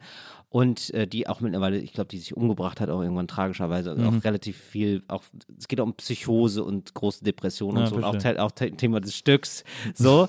naja, das gab's. Eine große Textfläche äh, ist es. Also du musst dann auch wissen, wie, wie inszeniere ich das hier eigentlich alles, den Quatsch. Also Ja. das gibt, es gibt ganz wenig Vorgaben. Und dann gab es bei uns ähm, in der WG gab es einen Dachboden. der war nicht ausgebaut und da haben wir ein gro ganz großes Bett genommen. Das Bett war die Bühne Ja. und da, das war unser, das war ein Drei-Personen-Theaterstück dann und es ging um, um den Krieg. Wenn man das jetzt so erzählt, das klingt so absurd, das klingt so wie so eine Erzählung, als hätte man sich das ausgedacht. Ja. Aber nee, es war so, es war auch gut. Also es war, wir haben uns dann da angemalt. Naja, es war, es war wild. War eine wilde Zeit. Aber es hat total Bock gemacht. Es hat total, ja, es war Wahnsinn. Wir haben das wichtiger genommen als die Uni. Ja. Wir haben das unfassbar lang gemacht. Wir haben teilweise acht Stunden lang am Tag Theater gespielt. Und es war wichtig für mich. Ich hab, bin da total dran aufgegangen. Also so, manchmal, also ich weiß nicht, mit ein bisschen Abstand, das klingt alles ein bisschen, bisschen pseudo-intellektuell oder so, aber so waren wir, glaube ich, gar nicht. Also, ja, weiß also ich nicht. ich- Vielleicht waren wir das, keine ja, Ahnung. ich finde das auch nicht pseudo. Also ich meine, so äh, wie man halt Dinge als, weiß ich nicht, Anfang, Mitte 20-jähriger po Povi-Student Ja. intellektuell erzählen will, sozusagen. Ne? Genau, also, aber ja, ja, genau, aber wir hatten einfach auf der Spaß und Lust daran Theater zu spielen. Ja. Also wir hatten uns da nicht ja, und wir haben das auch mehr für uns gemacht. Also es ist uns da noch aufgegangen. Also, also das Publikum blieb verstört zurück. ja, das ist war mal, schon so. Ist ja schon mal gut. Das war super. Ja. War natürlich super. Ja. Ist das, aber war das nichts, was sozusagen, was dir dann so gut gefallen hat, dass du gedacht hast, dass du das lieber weiterführen willst? Also Schauspielerei, Theater, ernste Stoffe, harte Stoffe und so weiter und so fort? Ja, das wurde dann irgendwann nichts mit der, aber ich wollte ja schon eine Schauspielprüfung machen, habe ich Mhm. dann auch, also man musste, ja, man muss ja, eine, um an eine staatliche Schule zu kommen, dann Schaus eine, eine Prüfung machen Ja. und die habe ich, das wurde nichts irgendwie. Also man muss vorsprechen, was heißt eine Prüfung machen, aber man muss vorsprechen und so und da wollte mich irgendwie keiner von den staatlichen. hast, du, dann- hast du an mehreren vorgesprochen? Ja, ja, klar. Wo hast und, du vorgesprochen? Ähm, in Hannover zum Beispiel. Ah ja, ja gut. Ja, so, ja, gut. Ja, war wahrscheinlich der Dialekt. Ja, ja. denke ich auch. Und äh, Leipzig habe ich vorgesprochen, Essen habe ich vorgesprochen. Ja, also Essen wollte ich auch früher hin, Volkwang. Genau, Genau, da Volksschule, wollte ich auch eine sehr, sehr äh, renommierte, sehr renommierte Schule, genau. Ähm, genau, und dann habe ich das irgendwann gelassen, nach drei, vier Versuchen. Ja. Was relativ wenig ist. Also man, es gibt ja Leute, die machen das 20 Mal, 30 Ja, das ist krass, ne? Mal. Die touren so richtig rum. Verrückt. Äh, da, da, also ich habe ja, ich habe gedacht, das ist so ein bisschen fast so wie so, ähm, wie so junge Leute so ihren Stars nachreisen. So reisen die dann von Ort zu Ort und das ist eine richtige Community mittlerweile. Und dann hat es einer geschafft. Also wirklich so ein bisschen wie, eine, das ist ein bisschen eine Stimmung wie bei DSDS draußen. so vor dem, wirklich, so vor Ja. dem, vor dem G Gesang und so. Oder bei Germany's Next Topmodel, wo Oder die so viel Germany's- miteinander abhängen und so. Genau, wo die ja, so, ja, so ein bisschen so war es. Und ich habe immer gedacht, so, boah, ich möchte gar nicht Teil von dieser Gemeinschaft sein. Ich Ja, finde das glaub ich. irgendwie alles nicht, Naja. Ja, nicht cool. Weiß auch nicht. Ja, also ich habe dann irgendwie schnell gemerkt, das ist irgendwie nicht mein Ding und die mochten mich nicht oder wollten mich nicht zumindest. ja. Und ich habe dann auch gemerkt, ich spiele gerne lustig. Ja. Die haben auch gesagt, also die haben sich halt kaputt gelacht, haben gesagt, nein. Und ich habe gedacht, hä, aber ihr habt doch gelacht. Ja, Was, ja. was ist euer Problem? Was wollen die nicht? Ja, nee, war nicht, war nicht das Thema. Naja, hättest du, hättest du, hättest du besser äh, Sarah Kane vorbereitet, Sarah Kane-Monologe vorbereitet. Ja, ich habe ja, ja, nee, und dann wollten die ja dann auch immer was, dann haben die ihm auch gesagt, was sie wollen. Du musst dann immer ein klassisches, ein zeitgenössisches, die, oder da gab es verschiedene Rollenangebote. Also es gab, es genau. Weißt du noch, was so, du- was du es gibt so vorbereitet hast? Bücher, Es gibt so Bücher, wo dann so drin steht 100 Monologe für die Schauspielschule. Ja, ja, ich weiß, ja, ja. Und die muss man dann, genau, dann guck, die blättert man dann durch. Ja, ich hatte äh, was von Büchner Mhm. und ähm, dann war ich Saint-Just, also jemand, der so rechtfertigt, äh, warum die ähm, französische Revolution jetzt halt sehr viele Menschen töten muss. So, das ist ein fantastischer äh, Monolog. Mhm. Ganz Also gut. sehr, also es ist auch aber so, wirklich so ein bisschen, lustig. aber so ein bisschen Pipe Fiction quasi. aber es ist schon unfassbar brutal und böse, bösartig, Ja. aber sehr gut geschrieben. Und das hat, da hatte ich dann schon Lust drauf, aber das ähm, hat man mir, glaube ich, nicht so abgenommen. Dann ist ja sozusagen der nächste Schritt äh, äh, gewesen, oder vermutlich der nächste Schritt gewesen, dass du so diese äh, Slam-Geschichte für dich entdeckt hast. Ja, genau. Ja, genau. Das, oder das lief sogar parallel dazu, aber genau, wo ich dann auf jeden Fall selber mit eigenen, selbstgeschriebenen Texten auf der Bühne stand und festgestellt habe, das ist nochmal noch mal mehr mein Ding, weil da kommt auch ein bisschen zusammen, dass ich auch für die Bühne schreiben kann. Ja. Und das, ähm, das war mir nicht so klar. Also, ja, wir haben mich da ausprobiert halt, ne? ja, wie, weiß man ja immer alles Ja, ja, nicht. eben. Hat sich nur gedacht, irgendwann, ja, Bühne, das irgendwie macht das Sinn, aber keine Ahnung, in welche Richtung es da so geht. So, äh, als ganz großes Ding hatte ich mal, oh, vielleicht habe ich ja dann, bin ich dann irgendwann mal sowas wie Harald Schmidt oder so. Ja. Aber so einen Tag, wie man das halt hat, so mit 16 oder Ja. 14 oder so. Ja. Keine Ahnung. Aber hast du, Weil hast man du weiß ja auch nicht, wie man das wird. Nee, nee, eben. Es ist ja, es ist ja auch ein erfundener Beruf, so. Es ist ja ein ausgedachter Beruf. Das ist ein ausgedachter Beruf. Ja. Ja. Aber hast du dann so mit 14, 13, 12 irgendwie schon, bist du sozusagen auffällig geworden, dadurch, dass du viele Sachen geschrieben hast oder dir ausgedacht hast? Nee, auffällig war. Ich bin einfach nur auffällig. ich war einfach verhaltensauffällig. Sehr auffälliges Verhalten und das war, das, Das hat geht am mir, Nieder rein, aber auch schnell, muss man ehrlicherweise sagen. es geht schnell in Geldern, klar, hast aber ja schon drei Sätze gesagt heute. Ja, genau. Nee, aber das war dann so, ähm, ja, nee, ich war dann einfach ein bisschen Klassenclown und dann habe ich aber in der Schule schon auch dann Schultheater gemacht Mhm. und dann hatte ich auch noch ein bisschen da ein Ventil, das, das war super. Ja, ja, verstehe. Aber da, da, da hast du noch nicht so viel geschrieben, da hast du noch nicht Nee, geahnt, wir- dass doch das ein bisschen geschrieben schon. Ich wusste, dass ich gut ähm, schreiben kann. Also für die Verhältnisse. Ja, Man klar. kriegt ja ein Feedback, so wie ist, wie ist dein Aufsatz? So, Na ja, genau. ne? Ja. so und da wusste ich, ja, ja, das ist, das liegt mir schon. So halt, das schon, aber nicht, das ist ja alles so weit weg, das gibt's ja nicht. Also es gibt ja relativ klare Vorstellungen, wie wird man jetzt Richter Mhm. oder Anwalt oder Arzt meinetwegen oder Verkäufer oder Bäcker, Mhm. aber nicht, ähm, ja, wie wird man, wie wird man denn Schriftsteller oder Schauspieler oder so, das sind ja ganz komische Welten. Ich kann, deswegen verstehe ich auch total, warum ganz viele aus so einem Elternhaus das machen, weil die da viel mehr vertraut sind und für die das ein viel normalerer Weg ist, das zu machen. Mhm. Da hat man ja, also ich habe bei der, bei der Beratung, Berufsberatung, habe ich als Empfehlung bekommen, Pfarrer. Da- Weil das ist da drin. Der ist nicht, der ist, Podcaster war da nicht drin. Ja, ja. Aber Pfarrer ist ja auch so ein bisschen. Ich denke auch manchmal so, ich hätte auch, ich hätte auch einen guten Pfarrer abgegeben irgendwie. Einen coolen Ähm, Pfarrer, ne? Ja, da hat man auch immer seine wöchentliche Show. True. Ähm, Ja. Mhm. Und da kann man irgendwie, kriegt man sogar ein Haus gestellt. Eigentlich ist es ganz geil. Das ist so eine feste Bühne, festes Ensemble. Ach ja, so, ach ja, warum nicht so ein, so ein, so ein Fahrer, der insgeheim nicht an Gott glaubt, das hätte ich auch werden können. Ich Ja. habe dann, dann habe ich so geguckt, äh, so, weil ich habe ich hab früher viel Zeit in der Küche verbracht, so bei uns. Ich komme aus Wesseling, das ist da zwischen Köln und Bonn, so ein Mhm. Ah, Kaff. ja. Und hab, Katholisch natürlich. Nee, ne? evangelisch. Ach, wirklich? Ja, ja. Ach, crazy. Und okay. hab, äh, hab viel Zeit in der Küche verbracht. Wir hatten auch eine coole Fahrerin und so. Und ich war aber so viel mit dem CVM. Ich bin dann auch so auf Ferienfreizeiten mit denen gefahren und so ein Zeug. Pfadfinder. Nee, CVM. Pfadfinder waren katholisch. Aber bei den, äh, bei den Ja. Protestanten gab es den CVM, das war viel freier als die Pfadfinder. Da hat man sich einmal die Woche getroffen im Keller der Kirche und Videos geguckt oder irgendwie Ja, abgehangen. das habe ich so. auch gemacht. Aber ich habe immer gedacht, das sind die Pfadfinder. Nee, die Pfadfinder, das ist so richtig mit hier, äh, hier äh, CVJM. wo, geht die, wo geht die Sonne unter und so irgendwie. Äh, Aber hattet ihr auch so, eine, so ein Ding, so eine so Uniform? Nee, nee. Ah, dann war ich vielleicht doch bei den Katholen. Ich habe das gar nicht, hab das gar nicht bist, gemerkt. du, bist du evangelisch oder katholisch? Gar nichts. Ah, ja. Nicht getauft. Aber ich war immer im Religionsunterricht bei den äh, Evangelen. ja, die waren interessanter, die waren etwas progressiver. Die waren ein bisschen progressiver, da waren auch immer die Lehrer dabei, die mussten noch was dazu nehmen, weil es sonst nicht, weil die sonst kein Lehrer werden konnten. Die waren so, ja, Deutsch hatten die, Deutsch und Geschichte, und Deutsch und Geschichte war zu viel, aber Rallye brauchten die noch und dann haben die Rallye noch dazu gemacht. So, weißt du, so. Und dann, dann, war, dann habe ich mit einem, dann haben wir mit einem Rallye-Lehrer einfach immer über Theaterstücke geredet, weil der Theaterstücke so mochte. Ah, ja. Und dann haben wir mit, mit der Rallye-Klasse haben wir dann so Theaterstücke besucht. Ich bin mal fast aus dem Religionsunterricht geflogen, weil ich, äh, weil die Lehrerin, äh, unsere Religionslehrerin hat dann irgendwie so gesagt so, ja, äh, dann ging es irgendwie um Entscheidungen und Ethik und keine Ahnung, was die halt immer alle so. Und dann hat die gesagt, werdet ihr mal rauchen? Hat die dann alle Kinder in der Klasse gefragt, hat jedes Kind gefragt, werdet ihr mal rauchen später, wenn ihr groß seid? Und dann alle so, nein, ich werde niemals rauchen, nein, auf keinen Fall. Und so, Ja. dann kam ich, und ich, in meiner Familie, außer meiner Mutter, haben alle geraucht. Ich habe drei ältere Geschwister, alle geraucht Mhm. irgendwie. Und ich so, ja, keine Ahnung, kann sein. Und da war ich, weiß nicht, zwölf oder so, ne? Sehr gut. Und dann habe ich gesagt, weiß ich nicht, kann, also kann ich Ihnen ja jetzt noch nicht sagen. Mhm. Kann ich mir vorstellen. Ja, aber wenn du dir das jetzt vornimmst, dann wirst du das nicht machen. Ich so, nee, ich bin zwölf, ich weiß überhaupt nicht. Wow, was hat die denn für eine Ahnung von der Welt? Ja. Wie denkt sie denn, wie die Welt funktioniert? Dass man, wenn man sich das nur vornimmt mit zwölf, dann macht man es nicht, oder wie? Ja, eben. Und ich dann so, hä, nee, das kann ich jetzt wirklich noch nicht entscheiden. Ach, wow. Und dann, äh, und dann hat sie meine Mutter zu sich zitiert und hat gesagt, ja, ihr Sohn, der macht ja irgendwie so Ärger. Und meine Mutter hat sich das von mir erzählen lassen und hat sie gesagt, warum denn? Und dann hat sie ihr diese Geschichte erzählt und dann hat sie zu der gesagt, Entschuldigung, aber mein Sohn hat absolut richtig geantwortet. Also was, Ich dachte sogar, der Turn ist anders.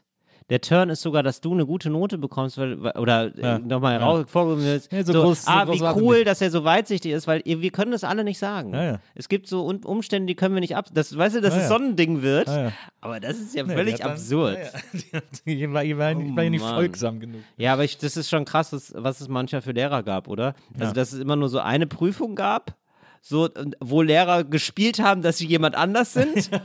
ne? Ist ja so. Ja, und die, und die, sogar die ähm, Kinder jemanden gespielt haben, der sie auch nicht sind. Dann kriegt er auch alle Schokolade danach. Und das war so die große Prüfungsshow. Und danach haben sie einfach vor sich hin dilettiert, teilweise. Ja, ja, absolut. Oder? Da, Ja, da, absolut. da gab es nie wieder danach jemanden, der da geguckt hat und gedacht hat, was, was machst du denn da?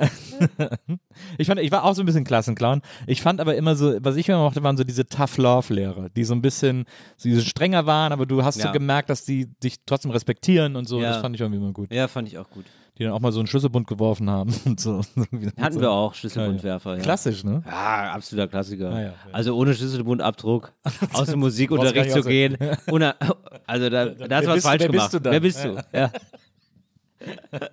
Und deswegen, ich habe immer so von der Kirche so profitiert und deswegen habe ich wirklich auch, es gab auch mal eine Phase, wo ich ernsthaft überlegt habe, ob ich Pfarrer werden soll, weil es gibt so Mhm. viele Benefits irgendwie und ich finde Kirche auch gut, ich finde auch Gottglauben gut sozusagen ähm, und deswegen wäre das für mich nicht die unrealistische Option gewesen, aber dann habe ich mal geguckt, was man dafür machen muss und dann muss man ja irgendwie äh, großes ja. Latinum, Mhm. äh, Altgriechisch, äh, Hebräisch, das, das musst, musst alle lernen, die Sprachen, bevor überhaupt das Studium richtig losgeht. Und dann habe ich gesagt, okay Leute, da bin ich Aber leider wenn die raus. die Anforderungen dermaßen hochschrauben, also dann müssen sie nicht wundern, dass, äh, so. oder? Also Absolut. das ist ja wirklich, das ist ja wirklich das Pedo-Examen, ey.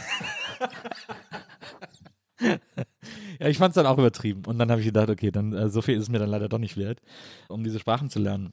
Wie sind wir da jetzt nochmal gelandet? Über irgendwelche Umwege. Egal. Ja. Auf jeden Fall äh, warst du dann eben in Trier und dann äh, hast studiert Ja. und dann muss es ja diesen Punkt gegeben haben, wo du, und du hast auch gerade eben gesagt, dass irgendwie deine ganzen Kumpels auch mitgezogen sind, wo ihr dann alle gesagt habt, ja gut, also jetzt Trier haben wir jetzt durchgespielt. Weil das Ja. Interessante ist ja, du bist ja nach Berlin gezogen und hast da aber das Studium in Trier noch beendet. Also so Ja, als richtig. Fernstudium sozusagen. Ich muss, ja, ich hatte war scheinfrei. Also ich hatte alles zusammen, ich musste jetzt nur noch die Arbeit schreiben. Mhm. Und dann habe ich gedacht, nee, das mache ich von Berlin aus. Weil ich irgendwie weg war. Irgendwie war ich so, ich war so rastlos. Ich habe so gedacht, so, hier ist irgendwie alles fertig jetzt. Was war denn das Thema deiner Arbeit? Oh Gott, das habe ich neulich. Ein Freund von mir hat die gefunden neulich, weil ich dem dieses Korrekturlesen gegeben habe. ähm, die Armutsperzeption von Linkspartei und CDU von 1998 bis 2010 im Vergleich unter, Be unter Bezugnahme oder unter Rückgriff auf ähm, verschiedene Armutstheorien. Irgendwie so. Also ich habe eigentlich nur als Vergleich die, der äußersten Pole sozusagen. ja, genau. Ich habe die Wahlprogramme durchgeblättert und habe geguckt, was sagt eigentlich CDU zum Thema Armut in Deutschland und was sagt eigentlich die Linkspartei zum Thema Armut in Deutschland. Ja, und das waren, dann kam, gab es überraschende Ergebnisse. kann ich mir vorstellen. Das war wirklich, das war eine reine Fleißarbeit. Du wirst nicht glauben, was auf Seite 13 steht. ja, ist wirklich so. Also, ja.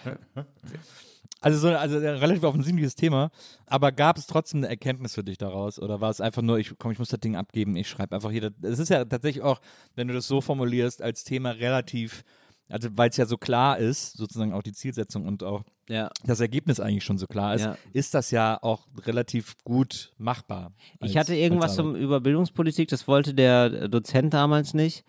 Und äh, dann habe ich gesagt, ja, was soll ich denn machen? Hat er gesagt, ja, mach doch das. Und das war eingegliedert in einen Sonderforschungsbereich. Das war wichtig, dass wir das, dass ich sozusagen diesen Mosaikstein beitrage.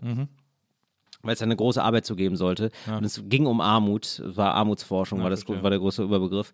Und dann habe ich das gemacht, ähm, weil mein Dozent das gut fand und dann habe ich da eine Note bekommen und dann hatte ich endlich meinen Abschluss.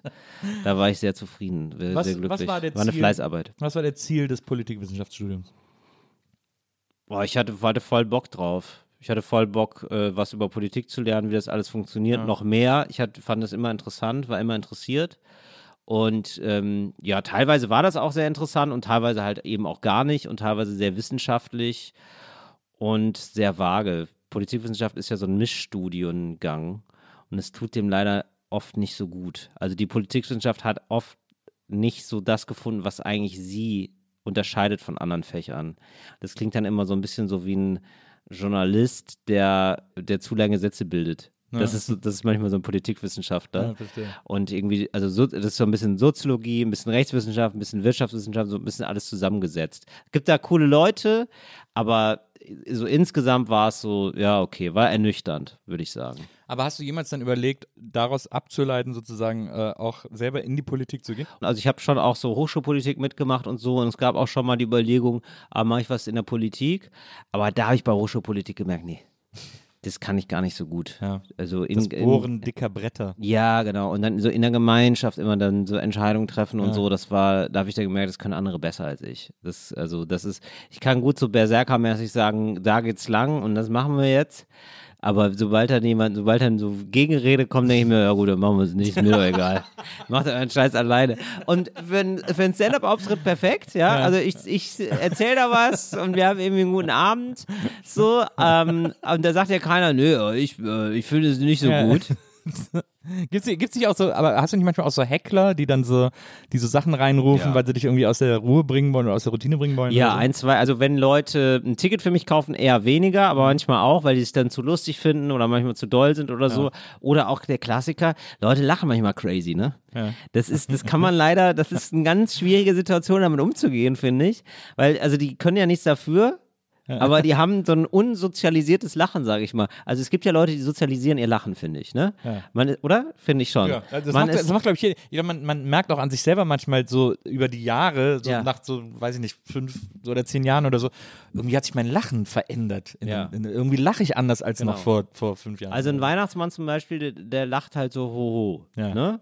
Oder so ho ho ho. So, äh, beides sehr gute- Und ich denke mir so, der hat sich das wahrscheinlich auch irgendwann angewöhnt, weil er der, weil er der Weihnachtsmann ist.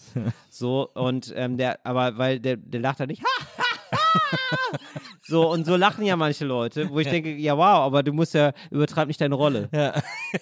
Das ist ja, du bist ja mit anderen noch. Lach doch wie die. Aber glaubst du manchmal, dass denen dann auch keiner Bescheid sagt? Weil Genau, muss ja das habe ich halt gedacht, genau. sein. Ja. Das habe ich halt gedacht, so. Aber naja, die, also, und dann muss man dann irgendwie gucken, wie man das managt. Man kann es kurz ansprechen, kann gucken, können die sich kontrollieren? Und dann meistens nicht. Ja. Und dann denkt man sich, okay, dann müssen wir das jetzt alle hier gemeinschaftlich ignorieren. Glaubst du, dass ist das ja auch schön. Ich meine, ist Ja, auch ja. geil, wenn sie lachen und so. Das ist halt so ein bisschen so, die ja. wollen auch nicht stören. Ja, müssen wir jetzt mit umgehen. Ist, ist in Ordnung. Und dann gibt es natürlich die Fraktion, wenn du dann, wenn die nicht, ähm, nicht Tickets gekauft haben, die, einfach so, ich bin bei Open Mics, bin ich auch häufig. Und da war jetzt neulich zum Beispiel so eine Gruppe erst, da waren dann so drei Leute, die fanden sich halt geiler. Ja. So, Das und natürlich natürlich dann so im Halbdunkel, ne? So im ja. Halbdunkel, da fühlt man sich immer geiler. Ja. Dann ist so, pff, okay, ja auch. und das sind dann, oh, das ist dann immer richtig furchtbar. Und, die, und, die, und das Schlimme ist dann, wenn der ganze Saal das auf einmal so eine Stimmung hat. Dann. Du meinst, Weil dass die- es dann auch schnell ja, in deren Richtung Ja, es ist dann so ein kann? bisschen so, Schulhof, es ist so ein bisschen richtig so ein Schu altes Schulhof-Ding. Mhm. So die drei coolen, so vom Schulhof, die so versuchen so den anderen zu sagen, ja, das ist nicht so gut, lacht da mal nicht. Ja, ja, ja. Denkst du, hä, warum seid ihr denn da, Leute? Was, also, was habt ihr erwartet? Ja. Das, das, das habe ich zuletzt mal bei äh, Shahak gesehen, der, äh, dem das so ging, der hat ein, der macht er, spielt er nur fast nur Open Mics. Ja. Also geht jetzt mit Programm auf Tour, aber Genau, ja. hat so jeden Abend Open Mics gespielt und dann hat, ist er hier irgendwo in Berlin aufgetreten und dann saßen da, saß da so ein Tisch mit drei oder vier Leuten, Mhm. Die ihm auch so den Rücken zugedreht haben, die sich super laut unterhalten haben. Ja, ich habe das gesehen, ich habe das Video gesehen, es war so gut. Das war so er, hat das, er hat das super gemacht Ja, und super total. gemanagt. So. Also das, ähm, ich mag überhaupt seine Videos sehr gerne Ja, ja. von den, Ja, von den ja, ganzen Sachen. Ja, ja, aber völlig verrückt. So Leute gibt's. Und, und ähm, also ich fand es richtig verrückt. Ich fand es richtig verrückt. Also, man, also ich finde nicht, also man geht doch in kein, also das muss man sich mal vorstellen. Man geht zu einer Show, wo Leute reden, so, Ja. so wenn es einem nicht passt, geht man raus. Aber sich mit dem Rücken dazuzusetzen und mit den anderen dann zu reden, Ja. Also krass. da muss man, also ich glaube, die waren auch betrunken, aber Ja. da, wo ich mir denke, so, aber wie betrunken muss man denn sein, so oft zu sein? Ja, ich glaube, das war nicht nur Alkohol, da war nicht nur Alkohol im Spiel. Ah, du Äh, meinst, die war, die war, ach so, ja, okay. Ja, aber war- hat er erzählt? Ne, er hat es erzählt und vor allem hat er Hat auch, gekokst. Ähm, äh, äh, ja. War das Kokain? Ich glaube ja. Ja. Äh, und äh, vor allem hat es ja, er hat es ja dann outgecallt auf Twitter, hat er dann das Video auch äh, gestellt. Ja. Und die haben dann auf Twitter geantwortet. Es ist völlig verrückt. Aber wie, wie lange sind die auf Koks? Also das ist, also hört es nicht irgendwann mal auf. Es, ja, also ich würde ja vor Scham zerfließen. Ja, absolut. Oder? Ja, ja, absolut. Da Das ist ein krass. Manche Video Leute vom, haben das nicht. Die haben einfach keine, ist einfach, Ja. ist einfach kein Das ist Schamgefühl. ja. Das ist echt weird. Das ist echt schlimm, ja. Also von denen, genau. Und da muss man nämlich, da muss man dann lernen irgendwann, finde ich, weil sowas, so, manchmal passiert ja sowas, Ja. dass man dann selber auch schamfrei wird. Ja. Also man muss dann leider selber so das ganz doll denen sagen, offenbar, weil sonst nichts hilft. Ja. Aber hast du schon mal was vergleichbar Schlimmes? Oder aber ganz so heftig war es wahrscheinlich nicht. Nee, es war mal so jemand, der so besoffen war. Ja. Das war sehr unangenehm. also jemand, der besoffen war, reingerufen hat. Und der ging dann zum Glück irgendwann in der Pause. Ja, Oder der okay. war, das war ein bisschen, das war so sofort, ich habe den gesehen, habe gedacht, ach du Scheiße. Weil ich habe gedacht, hab so, das ist hier die Frau, Ja. versucht ihn so Ja, seine Frau. Du hast sofort, also ich habe den drei Sekunden gesehen und ich wusste die gesamte Lebensgeschichte. Und ich habe gedacht, scheiße, er ist Alkoholiker, das ist hier eine ganz schlimme Situation. Ja, ja, so, Ja, aber ja. das hat mich dann so schockiert. Also vielleicht war es auch Projektion, aber manchmal klar. hat man doch so, so Bilder, dann, die Ja, ja. sofort aufploppen im Kopf und dann denk ich so, ach du Scheiße. Das hat mich selber runtergezogen. Also bis zur Pause war es keine gute Show. Ja. und dann manchmal so Sachen, dann war ich im Mad Monkey, das ist hier so ein Laden, so der hat jeden Tag Comedy und das ist dann eine späte Show und dann sind dann Leute besoffen und natürlich spreche ich die dann an. So, Und dann habe ich den angesprochen und so und der wollte mir halt danach nochmal auf die Fresse hauen. Wirklich? Ja. Und dann auch wieder die Freundin, die ihn zurückhält. Tatsächlich, wirklich so. Oder der, also war kurz vor die, auf die, also war sehr aggressiv, sagen Ja, wir ja. mal so. Ne? Ja, ja. War schon so, warum hast du es, du hast mich bloßgestellt. Und ich denke, Digga, du hast dich bloßgestellt. Du warst da besoffen in der ersten Reihe und hast reingerufen. Da gibt es diese, da gibt's diese schöne Nummer von meinem großen, ich hab, äh, mein großer Stand-Up-Held, mein großer Lieblings-Stand-Upper ist äh, Bill Hicks. Mhm. Ja. Mhm. Ich liebe diese ganzen Bill Hicks-Programme, äh, bevor es ja leider nur so wenige gibt. Und da gibt es diese schöne Nummer, wie er erzählt, dass er äh, irgendwo so im Bible Belt aufgetreten ist und so ein, und da er halt eben seine Christen-Jokes macht. Und dann äh, ist er danach nach der Show irgendwie rausgegangen, kämen so drei Typen, drei so Muskelpakete und hätten ihn dann so rumgeschubst so langsam und hätten dann so gesagt, hey, hey, Mr. Comedian, we're Christians. We don't like what you're saying. wow. Und dann hat er gesagt, so, forgive me. und dann wussten sie nicht mehr, was sie machen sollten. Wow. Und das ist, äh, daran erinnere mich das. Ach, schön. Na, finde Ja, ich auch sehr sehr schön. schön. Jetzt haben wir also den äh, jungen Till äh, Reiners, der schon so ein bisschen Slam macht, der jetzt irgendwie sein Politikwissenschaftsstudium abschließend nach Berlin gezogen ist. Ja. Wo, Ich habe richtig viel Slam gemacht nebenbei, muss man dazu sagen. aber, ist, aber hast du wirklich dieses Slam gemacht, das wir so als Klischee-Slam kennen? Also dieses, ich spreche die Sätze jetzt so und danach geht der Text weiter und so. Dieses, Nee, ich habe nicht keine Klischee. Übrigens ist es so eine. Oh, es ist jetzt auch wieder so. Naja, ich sag's einmal. Ja. Es ist immer so. Es hat sich mittlerweile so eingebürgert. Ich glaube, es gibt keine Chance mehr. Das, Dass man- dass man das und das Slam Rad noch zu, nee, das Rad noch zurückzudrehen bei diesem, also der, die Veranstaltung heißt Poetry Slam Mhm. und, der, und der Text heißt einfach Slam-Text.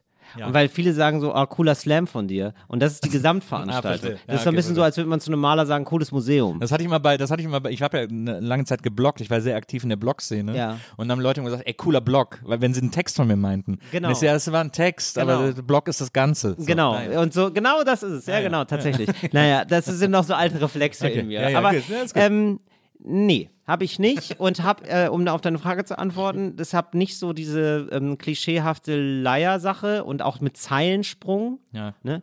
Und dann Ja, frag ich mich, was das, ne, so, irgendwie so, das ist ja so ein so ganz komische, komische. Jamben. Äh, Richtig, äh, ja, irgendwie ja, ja. ganz.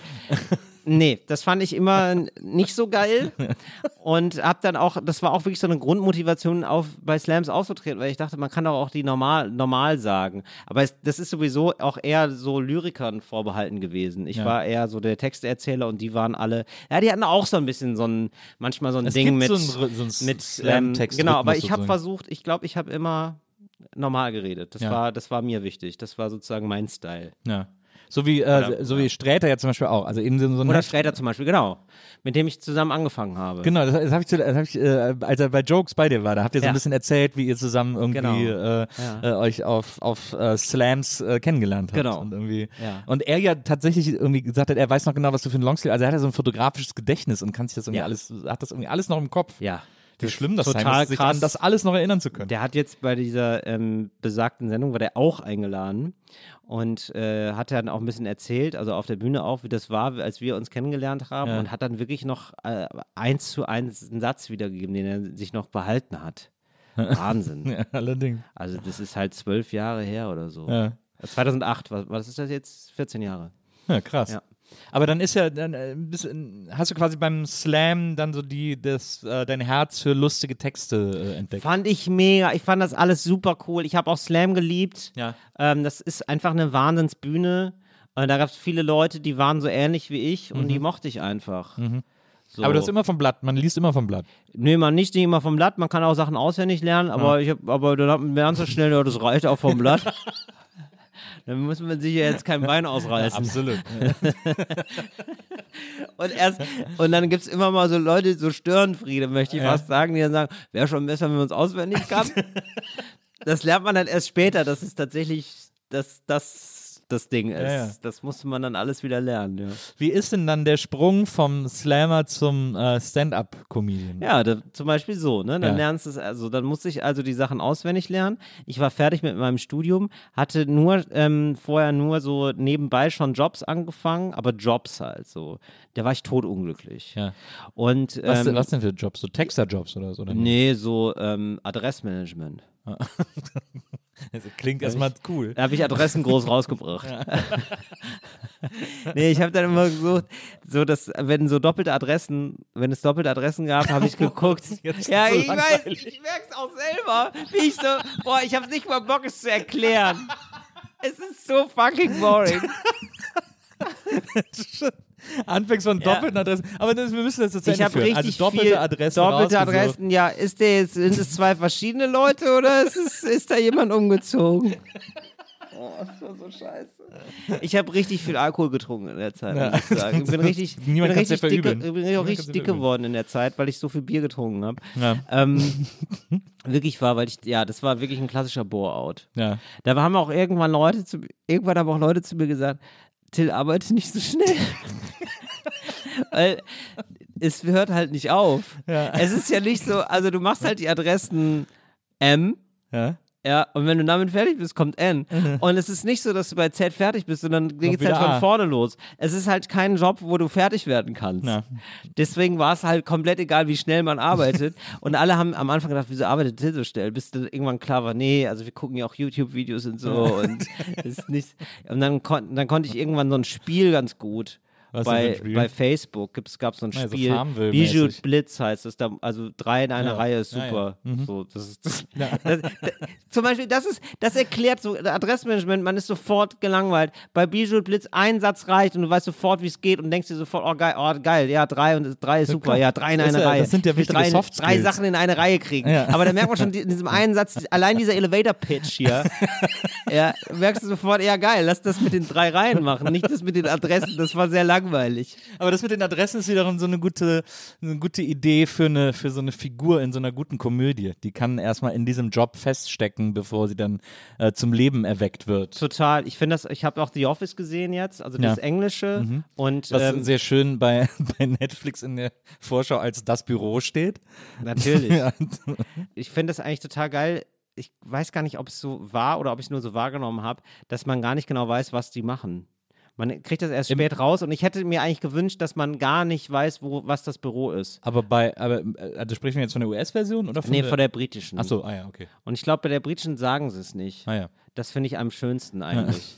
also bei der US-Amerikanischen ist, glaube ich, irgendwie so Papier, die machen Genau. Papier. genau. Genau, aber ich finde, also das fände ich eigentlich nochmal charmant, wenn man, oder auch so eine, das kann ja in Berlin genauso sein, so eine Agentur. Ja.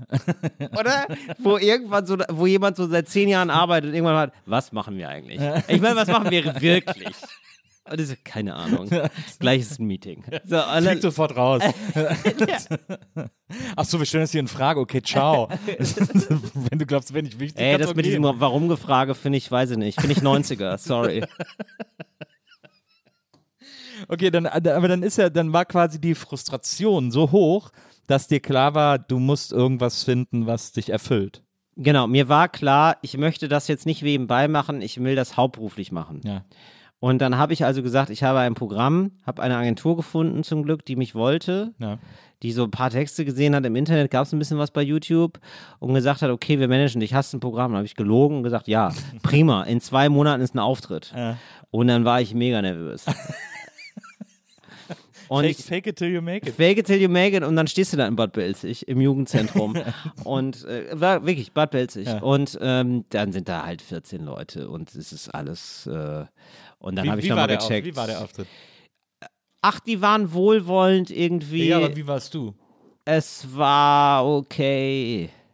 nee, es war okay. Also ich wollte vor allem auf 90 Minuten kommen, weil das war wichtig. Das wurde mir gesagt. Man kommt auf 90, man braucht War 90 früher Minuten. war das die Länge, ja, genau. Muss, man muss auf die Länge kommen. Mhm. Und das, ich kam auf die Länge, sagen wir so. Hast du viel gefüllt? Viel, nee, ich habe, also ich hatte auch genug Textmaterial sozusagen, aber ich habe manches auch noch abgelesen und so. Also es war wirklich, ja, das war alles nicht so geil. Das war alles nicht so geil. Da musste ich echt lange Anlauf nehmen. Das hat Thorsten ja ganz sagen. schlau gemacht, das mit diesem Heft direkt so zu etablieren und so. Stimmt, ja, der hat das irgendwie hingekriegt, total. Ja, das, das muss man sagen. Aber der ist ja auch zum Beispiel jemand, der hält das ja auch zusammen dadurch, dass der auf der Bühne ist und einfach erzählt und es ist halt mega funny. Das kann er ja auch. Ich glaube, wenn er nur vorlesen würde, wäre es schon wieder ein bisschen, also wäre er nicht so erfolgreich, wie er ist. Ja, Ich habe ihn so am Anfang quasi im Fernsehen, man hat ihn ja dann im Fernsehen gesehen, der ist ja plötzlich aufgetaucht. Ja. Und dann hat man ihn immer wahrgenommen als der Typ, der jetzt mit seinem Heft vorbeikommt, was vorliest und so. Und bei ihm Genau. war das aber immer cool, weil er so eben diesen Habitus hatte. Ja. Äh, und weil zum Beispiel, ich kann mich erinnern, ganz früher, da erinnere ich mich jetzt gerade dran, äh, Johann König ist ja auch immer mit so einem Heft aufgetreten. Stimmt. Und hat was daraus vorgelesen. Und da schien es eher so eine Gag-Nummer zu sein, irgendwie so. Da hat Genau. man sich so, Ja, nicht so als cool wahrgenommen. und sonst gab es das irgendwie nicht so richtig, ne? Mhm. Nee, sonst haben alle Leute auswendig Ja, das stimmt, irgendwas ja. gemacht. Ja, Ja. ja. Naja, das habe ich dann auch irgendwann gelernt, dann, dass ich das dann wohl mal auswendig mache. Aber es ist natürlich krass. Also also ich finde das, ich finde das so äh, überraschend, wie ähm, auf eine gewisse Art unkompliziert das ja dann lief. Also, dass du zu einer Agentur gehst und sagst, hier, Ja, das ist natürlich jetzt im, so, so es ist im Rück- verkürzt, aber es ist ja trotzdem auf eine, auf eine Art irgendwie. Rückblickend war das immer ein mega Ding, ein langer Kampf, viel Diskussion. Meine damalige Freundin meinte zu mir, mach das jetzt bitte, du wirst total, du bist total unglücklich. Du musst es auch hauptberuflich machen, nicht nebenbei oder so ein Scheiß. So, mach das bitte nur. Und das war total wichtig so für mich, dass ich das gemacht habe. Aber ja, nee, nee, das war gar nicht so. Und dann, ich war am Anfang super nervös, hab gedacht, boah, krass, wann äh, läuft das alles? Dann saß ich immer am Handy, das weiß ich noch, dass man da, so, so ein Kumpel zu mir gesagt hat, so, ey Till, du sitzt hier nur am Handy, was ist denn los? Und ich habe gedacht, ich warte auf Angebote. ich war, also ich warte auf Auftritte. Meine, meine Agentin hat mir immer Auftritte reingestellt. Und dann habe ich halt immer gezählt, ob es das Geld reicht. Ah. So, ne? Also klar. So, Weil es gab dann immer so eine Mindestgage und es ging dann auch, aber es war so, ach krass, okay, also geht das okay. Ja, und dann, ähm, und du hast aber auch kein Gefühl dafür, warum das geht. Ja. Also es, es ist ganz merkwürdig. Man ist dann auf einmal in so einer Kabarettschiene drin Ja. und dann buchen einen Veranstalter, die einen nicht gesehen haben, die der Agentur glauben Mhm. und dann ist man da in so einem Verteiler sozusagen drin. Ja. Naja, verstehe. Ja. Und dann hast du ja auch bei der, äh, bei der Kabarett-Bundesliga mitgemacht. Sowas zum Beispiel, da macht man dann auch da mit. Ja. Und da warst du in, in, war das Finale in Trier, habe ich gelesen. Und da bist du Kann angetreten äh, gegen, ich habe mir ihren Namen noch aufgeschrieben, ähm, Andrea Badei. Boah, Wahnsinn. Ba ja, Andrea Bader, ja, richtig. Und Andrea Badei hat auf ihrer Homepage stehen, äh, über sich selber, steht unter ihrem Namen und unter ihrem Foto steht, ja. poetisch verspielt, elegant, deftig, komisch. Da So es, kam aus Duisburg, ja. naja, die hat so ein bisschen so eine Ruhrpottfrau gemacht, so eine Nummer Ja, irgendwie, und ne? aber auch gleichzeitig Opern gesungen oder ja, so Arien, sag ich Ja. mal, oder so. Chanson, wird man sagen. Ja. Ich glaube Chanson. Ja. Ja, das war so, dass ich da in dieser Kabarett-Bundesliga wirklich 15 K- K- oder so KleinkünstlerInnen kennengelernt habe. Ja, weil, man, weil jeder in jeder Stadt antreten musste. Das war also Jeder in jeder Stadt. Ich bin 15 Mal aufgetreten. Immer, da gab es immer verschiedene Paarungen. Ja. ja, das war der Wahnsinn. Crazy. Ja, das war der Wahnsinn. Äh, Das ist natürlich auch, das ist ja so das, was man so Ochsentour nennt. Also was einen, glaube ich, echt gut schleift irgendwie so.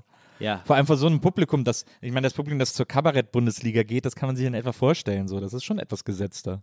Das war gesetzter und ähm, da war auch oft nicht so viel da. Ja. Das war schon alles, ja, das war schon alles schwierig. Das war schon die harte Zeit. Das war, das sind schon die Auftritte, an die man dann zurückdenkt, wenn man äh, heute da ja vor mehr Leuten steht und sich denkt, oh ja, wie cool ist das, dass das jetzt so geklappt hat. Ja, klar. Wo äh, gab es denn so diesen Punkt, ab dem du gemerkt hast, jetzt wird es irgendwie interessanter oder jetzt ist es irgendwie, jetzt, jetzt bin ich safer in diesem, in diesem ganzen äh, Gedöns? Ich habe gemerkt irgendwann, ja, Geld ist, ähm, das geht alles geldtechnisch. Also ich kann davon leben. Ganz schnell ging das. Aber auch, dass man so die Sicherheit hat, ja, ich, das wird jetzt wohl auch reichen, die Ja. nächste Zeit über. Das, das, war, das war super, das ging relativ schnell. Aber dann war das einfach die große Frage, ja, aber wie geht's denn jetzt los? Ja. Also wird das jetzt immer so sein? Und ähm, ich glaube, da sind einfach so ein paar Sachen zusammengekommen. ist Fernsehen wahrscheinlich dann einfach so ein Schlüssel. Bisschen Fernsehen, aber das waren immer so Auftritte auch zum Abgewöhnen. Also ich finde Fernsehen ja unfassbar schwierig, da, Ja. da gute Laune zu haben. Ähm, Bist du bei Nightwash, bei Nightwash auch Nee, da, das ist, eine, das eine der wenigen Sachen, die ich nicht gemacht Ah, ja. habe. Aber sonst so alle, jede Kabarettsendung mitgenommen, Ja. sozusagen. Also Mitternachtsspitzen und so. Also äh, erstmal toll, dass sie einer auch überhaupt einladen und so am Anfang. Und dann, aber da, da, sind- da sind wir auch wieder bei Tatsächlich, diesen, bei diesen ja. tollen Kabarettisten Also- Jürgen Becker, äh, Wilfried Schmickler und so. Genau. Diese alte Garde. Genau, ähm, aber dann musst du da halt auch liefern und das ist dann erstmal, also verrückt. Na. Also du kriegst es ja so auf der Bühne, dann hatte ich mal gute Abende, mal schlechte Abende Ja. und dann nochmal im Fernsehen, da kriegst du halt einfach nochmal, dann wird dir gesagt, ja, du kannst du Marathon laufen? Und ich so, ja, ich hab's einmal geschafft. Ja, super, dann mach jetzt mal mit Gewicht. So ein bisschen so ist Fernsehen. Das ist dann so, hier hast du eine 20-Kilo-Weste und bitte. Und diese 20-Kilo-Weste ist die Aufregung, ist all das so, oh, Licht an, jetzt bin ich im Fernsehen. Ja. Ja, und jetzt, jetzt sei witzig. Ja. Und das Publikum ist hell erleuchtet. Auch immer furchtbare Situationen. Ja. Ja, und das sind dann, äh, das war dann schon äh, sehr hart am Anfang, so diese Fernsehauftritte zu haben. Und ich glaube, da kamen irgendwie so Sachen zusammen. Der Podcast mit Moritz, ich glaube, das kann man gar nicht unterschätzen. Das war irgendwann wichtig. Das wurde auf einmal, auf einmal kamen Leute, die haben gesagt, warum? Der Und ist ja auch, ja, wir ja hören im den Radio Podcast, gestartet. Radio der ist ist im Radio gestartet und genau und immer mehr haben diesen Podcast gehört und dann so und dann gab es so ein paar Sachen, die dann so, dann haben wir Moos und ich zusammen eine Sendung gehabt, Mhm. dann ähm, dann gab es heute Show ein bisschen und dann dann wurde das irgendwie so, dann hat sich das so ein bisschen zusammen, dann hab, dann bin ich selber mehr aktiver geworden bei Instagram und so und auf einmal ja, ha- haben sich da so mehrere Faktoren so zusammengefügt. Ja, Das, das habe ich am Anfang nicht so gecheckt, wie wichtig das ist. Dass Ja. das nicht wichtig, nicht nur wichtig ist auf der Bühne, so, sondern äh, auch das drumherum ganz wichtig ist. Du Mhm. musst erstmal Leute dahin kriegen, dich überhaupt ansehen zu wollen. So, und dann musst du natürlich was abliefern können, aber das, das reicht nicht. Ja. Das reicht gar nicht. Das war, ja, das war mir alles nicht so klar.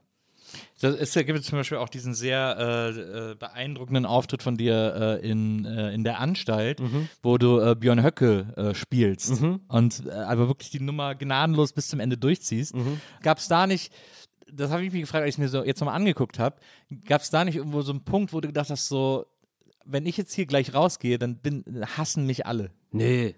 Nee, das hat total Spaß gemacht. Also, ich finde auch gerade bei der Anstalt, checken das ja alle. Ja, ja aber trotzdem, Nee. es war auch so, es, es war aber trotzdem, Ja. du, hast es ja, du hast ja so ein bisschen mitgespielt Ja. und hast gesagt so, ja klar, ihr klatscht jetzt hier alle nicht bei mir. Und dann hat ja auch wirklich keiner geklatscht. Also Es, gab, es gab schon so im Publikum auch so, eine, so, eine, so eine Irritation. Aber das hat mir wahnsinnig Spaß gemacht. Das war vielleicht ein bisschen, das war vielleicht so, ähm, so ein bisschen diese Vorspielrolle ganz am Anfang, weißt du? Da habe ich doch dieses Arschloch gespielt, da habe ich doch erzählt, ne? Von. Büchner und so. So ein bisschen so war der ja auch.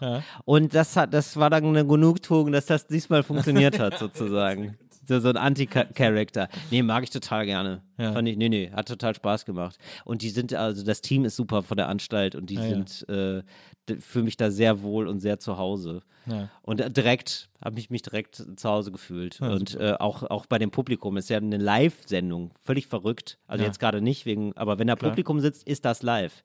Das heißt, die kommen nochmal vorher raus und sagen, seien Sie bitte nett zu dem, der, ne, oder so, und machst du nochmal selber Warm-up und, und das Publikum ist dann schon so ein bisschen auf deiner Seite. Und da bin ich natürlich nicht als Björn Höcke rausgekommen. Also die haben Ja, schon klar. gecheckt, ah Ja, ja, der ist irgendwie, ja. der ist eigentlich nett. ja. Jetzt ist ja Flamingos am Cotti dein aktuelles Programm, dein viertes Programm, äh, dein viertes Soloprogramm, ja. was ja auch schon eine Menge äh, Holz ist sozusagen. Äh, wie wünschst du dir am ehesten, wie es weitergehen soll? Einfach die, glaubst glaubst du, oder anders gefragt, glaubst du, dass du irgendwann nochmal irgendwas irgendwo anders hin willst, irgendwas anderes machen willst oder anders machen willst? Also ich weiß immer, dass ich das schon bin, Stand-up-Comedian. Das werde ich mein Leben lang machen, glaube ich. Das ist schon toll. Und das mit der Sendung ist, nee, also erstmal muss ich sagen, nee, erstmal das, also ich möchte noch ein bisschen was lernen, glaube ich. Ja. Noch ein bisschen lernen, irgendwie, wie geht es noch mal besser auf der Bühne. Da, da habe ich noch lange nicht ausgelernt, glaube ich. Da Ja. kann ich noch viel machen. Und äh, ich habe zum Beispiel total Bock darauf, so Figuren zu spielen. Also immer mehr und auch mal angedeutet und so und da ab und zu so reinzuschlüpfen. Also soll jetzt kein so Figurenkabarett Ja, ja, werden oder so, ja. aber im Stand-up manchmal so Figuren zu spielen und da zu switchen, das finde ich schon nochmal sehr geil. So und mich da weiter zu. Nee, sonst äh, bin ich, also jetzt gerade läuft es so gut, dass wenn das so bleibt, bin ich happy. Sehr schön. Und das habe ich mir auch noch gefragt bei, äh, bei Jokes, diesem Podcast von dir, den du für Spotify gemacht Mhm. hast, wo du dich ja mit äh, KollegInnen unterhalten hast über Comedy, äh, über Ja. Komik, äh, Ja. wie erschafft man Komik oder so. Es ist Ja. auch sehr lustig. Der Beschreibungstext vom Podcast, äh, Mhm. der war was passiert, wenn ein Stand-Up-Comedian die Bühne verlässt und noch wichtiger, was passiert davor, wie formt sich eigentlich Humor und was ist die Geschichte hinter den Pointen. Wir werfen einen genauen Blick hinter die Kulissen der Comedy-Welt Ja. bei der Beschreibungstext des Podcasts Ja. und meine Mitarbeiter äh, innen haben mir hier dazu geschrieben, klingt das nicht wie der öffentlich-rechtlichste Beschreibungstext aller Zeiten? Ah, wow, ja. Ja, das kann sein, ja. Oh Aber das- Gott, vielleicht habe ich ihn geschrieben. Aber ne, ja, so Text haben wir alle schon mal geschrieben. Ja, so Texte aber müssen wir alle schon mal schreiben. das ja. ist dann so, wenn einer sagt, komm, ich brauche schnell einen Text, dann schreibt man irgendwie. Ja. Aber, aber was mich interessiert ist, Stimmt total. Ist ein bisschen spaßbefreit. Ist ja auch ein bisschen spaßbefreiter Angang. Ich glaube, dann im Podcast, hör, Podcast hört man, ah ja, das sind irgendwie coole Ja, ja, Gespräche natürlich. und Das irgendwie ja- nett. du hast ja auch aber eine- du hast schon recht, das klingt sehr trocken. Ja, du, hast ja. ja. eine, du hast ja eine sensationelle Gästeliste in diesem Podcast. Da ist ja wirklich, sind ja wirklich einfach nur die lustigsten Menschen Deutschlands äh, zu Gast. Also es ist wirklich der Hammer. Mhm. Ähm, aber was ich mich immer frage, weil, und weil ich kenne das nämlich auch, weil bei uns zum Beispiel im, äh, bei dem Podcast, den ich mache, Gästeliste Geisterbahn, äh, da passiert uns das auch manchmal. Ähm, und ich habe das auch in anderen Podcasts schon, Podcast UFO etc. so erlebt, dass äh, wenn man so viel sich so mit dieser Materie Humor beschäftigt wie wir, Ja. also Stand-ups guckt und vergleicht und alte Stand-ups guckt, neue und so weiter und so Ja. fort, das wird irgendwann wird es so, so einen technischen Nerd-Talk irgendwie, wenn Ja. man so über Humor spricht. Und äh, kann man dann, weil du hast nämlich zum Beispiel mal im Interview gesagt, dass du eigentlich kaum noch, ich glaube, das war sogar auch mit Sträter, dass du eigentlich kaum noch lachst, wenn du irgendwie, wenn du Kollegen zuguckst. ja. Ist, ist ja, das so ein bisschen klingt so Betriebsblindheit? doof, ne? Ja. Aber ja, ich freue mich dann irgendwie anders. Ja, es, ja, wie wenn ich Musik höre. Ja. Ein bisschen so. Ist schon so. Ja, aber es gibt schon noch. Doch, gibt schon noch Sachen, wo ich lache. Ja. Gibt schon noch Sachen, wo ich lache. Aber jetzt gibt zum Beispiel, ähm, ja, wenn ich jetzt da irgendwie Gastgeber bin und da stehen Leute auf der Bühne, dann achte ich voll drauf, so, oh, hoffentlich kommt der gut an oder die Ja. gut an Ja. und alle haben eine gute Zeit. So, dann bin Ja, ich ja. eher so darüber rum besorgt. Und, Aber das ist ja ähm, Empathie, die ist ja auch, das ist ja auch total wichtig. Genau, ja, finde ich Ja, ja. gerade als Gastgeber natürlich. Absolut. Das ist total, also wir, also ich glaube, das haben wir alle. Wir wollen immer, dass es den Leuten gut geht. Also das Ja. sind ja so zu harmoniesüchtige Menschen, versuchen fremde Menschen, ey, versuchen fremde Menschen gute Laune zu machen. Ne? So ein bisschen so. Also richtig komisch. So. Ja. Ja. naja, manchmal habe ich es noch, aber genau, nee, es ge- geht jetzt nicht immer. Nee, muss da schon durch so eine Schicht durch. Aber wenn ich was richtig Gutes sehe, dann lache ich auch. Ja. Ja, so ist nicht. Und du äh, bist ja jetzt Gastgeber von äh, Till Reiners Comedy Hour, heißt die, glaube ich. Äh, Till Reiners Happy Hour. Äh, Till Reiners Happy Hour, genau. Äh, ein, ein Format, das äh, vor dir äh, jetzt, glaube ich, fünf Jahre lang oder so äh, Sebastian Puffpaff Sieben, gemacht ja, Sieben 60 Jahre. Sendungen lang. Ja, krass. Ja, Äh, oder 70 Sendungen. 70 Äh, Sendungen. Sebastian Puffpaff äh, hat das gemacht, Ja. äh, der ja jetzt äh, TV Total moderiert. Ja. Dann bist du für ihn jetzt äh, äh, hinterhergekommen. Mhm. Jetzt ist die Frage, welcher Job von dir äh, wird jetzt durch jemand anders ersetzt? Also das ist ja wie so ein Karussell. Wenn er jetzt zu, zu TV Total weiterzieht und du seine Sendung übernimmst, wer übernimmt jetzt, weiß ich nicht, Talk ohne, Talk ohne Gast oder so? Nee, gibt's noch nicht. Nee, ich, hinterla ich, ich hinterlasse noch keine Leerstelle, würde ich sagen. Also wenn ich jetzt sterbe, sind wir ehrlich, Freunde, dann wäre mir total wichtig, wenn du noch mal guckst, ähm, ich habe nämlich hier ähm, ein äh, Carsharing-Car gemietet. Oh ja, ja, wenn du an mein Handy gehst Ja. Und das beendest, die Ja. Miete. Du hast es reserviert, glaub, du hast also ich glaube, gehalten. die ersten, die sich melden, sind diese Carsharing-Leute. Wahrscheinlich. Das sind, das sind die großen, das ist der, die Leerstelle, die ich hinterlasse. Ja, aber es ist ja ist natürlich auch ein gutes, ein guter, ein gutes Mittel, um festzustellen, ob du noch lebst. Absolut. Ja. Ja, klar. Ja. Ja. genau. Und das kostet richtig, das kostet richtig. Lieber Till, Ja. ähm, ich habe mich wahnsinnig gefreut, dass du heute hier gewesen Ach, bist. ist schon vorbei, ja? Ist schon vorbei. Ah. Ich habe ich hab übrigens auch noch gesehen, äh, dass es ein Hotel gibt in Grafenau. Ja. Das heißt äh, Das Reiners. Ach, schön. Und da habe ich gedacht, das wäre doch mal ein willkommener Ort, um eine Rezension drüber zu schreiben. Tatsächlich. Und wo ist das? Grafenau? Grafenau, das ist an der äh, Grenze zu Tschechien, so Passau, die Ecke da hinten. Schöne Ecke.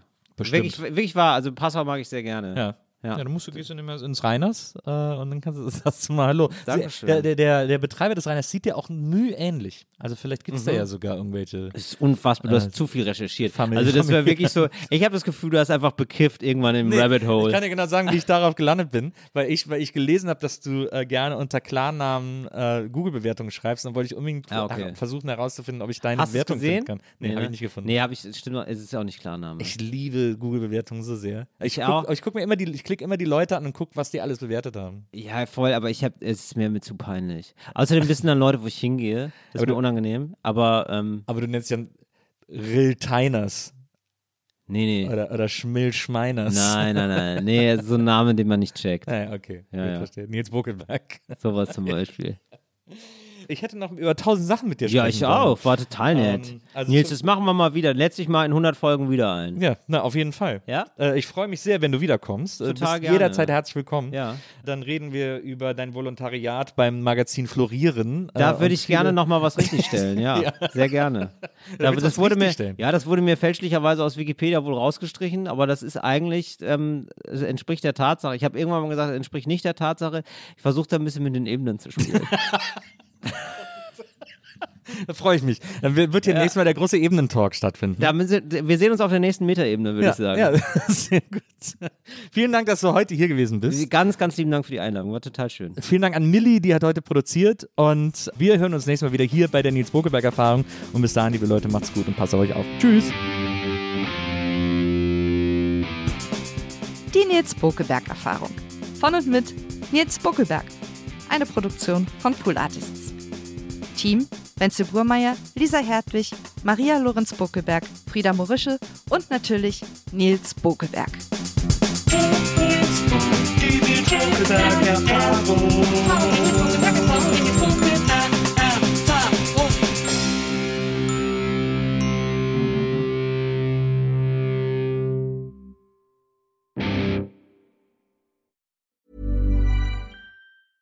Mom deserves the best, and there's no better place to shop for Mother's Day than Whole Foods Market. They're your destination for unbeatable savings, from premium gifts to show-stopping flowers and irresistible desserts. Start by saving 33% with Prime on all body care and candles. Then get a 15-stem bunch of tulips for just $9.99 each with Prime. Round out Mom's menu with festive rosé, irresistible berry chantilly cake, and more special treats. Come celebrate Mother's Day at Whole Foods Market. Planning for your next trip?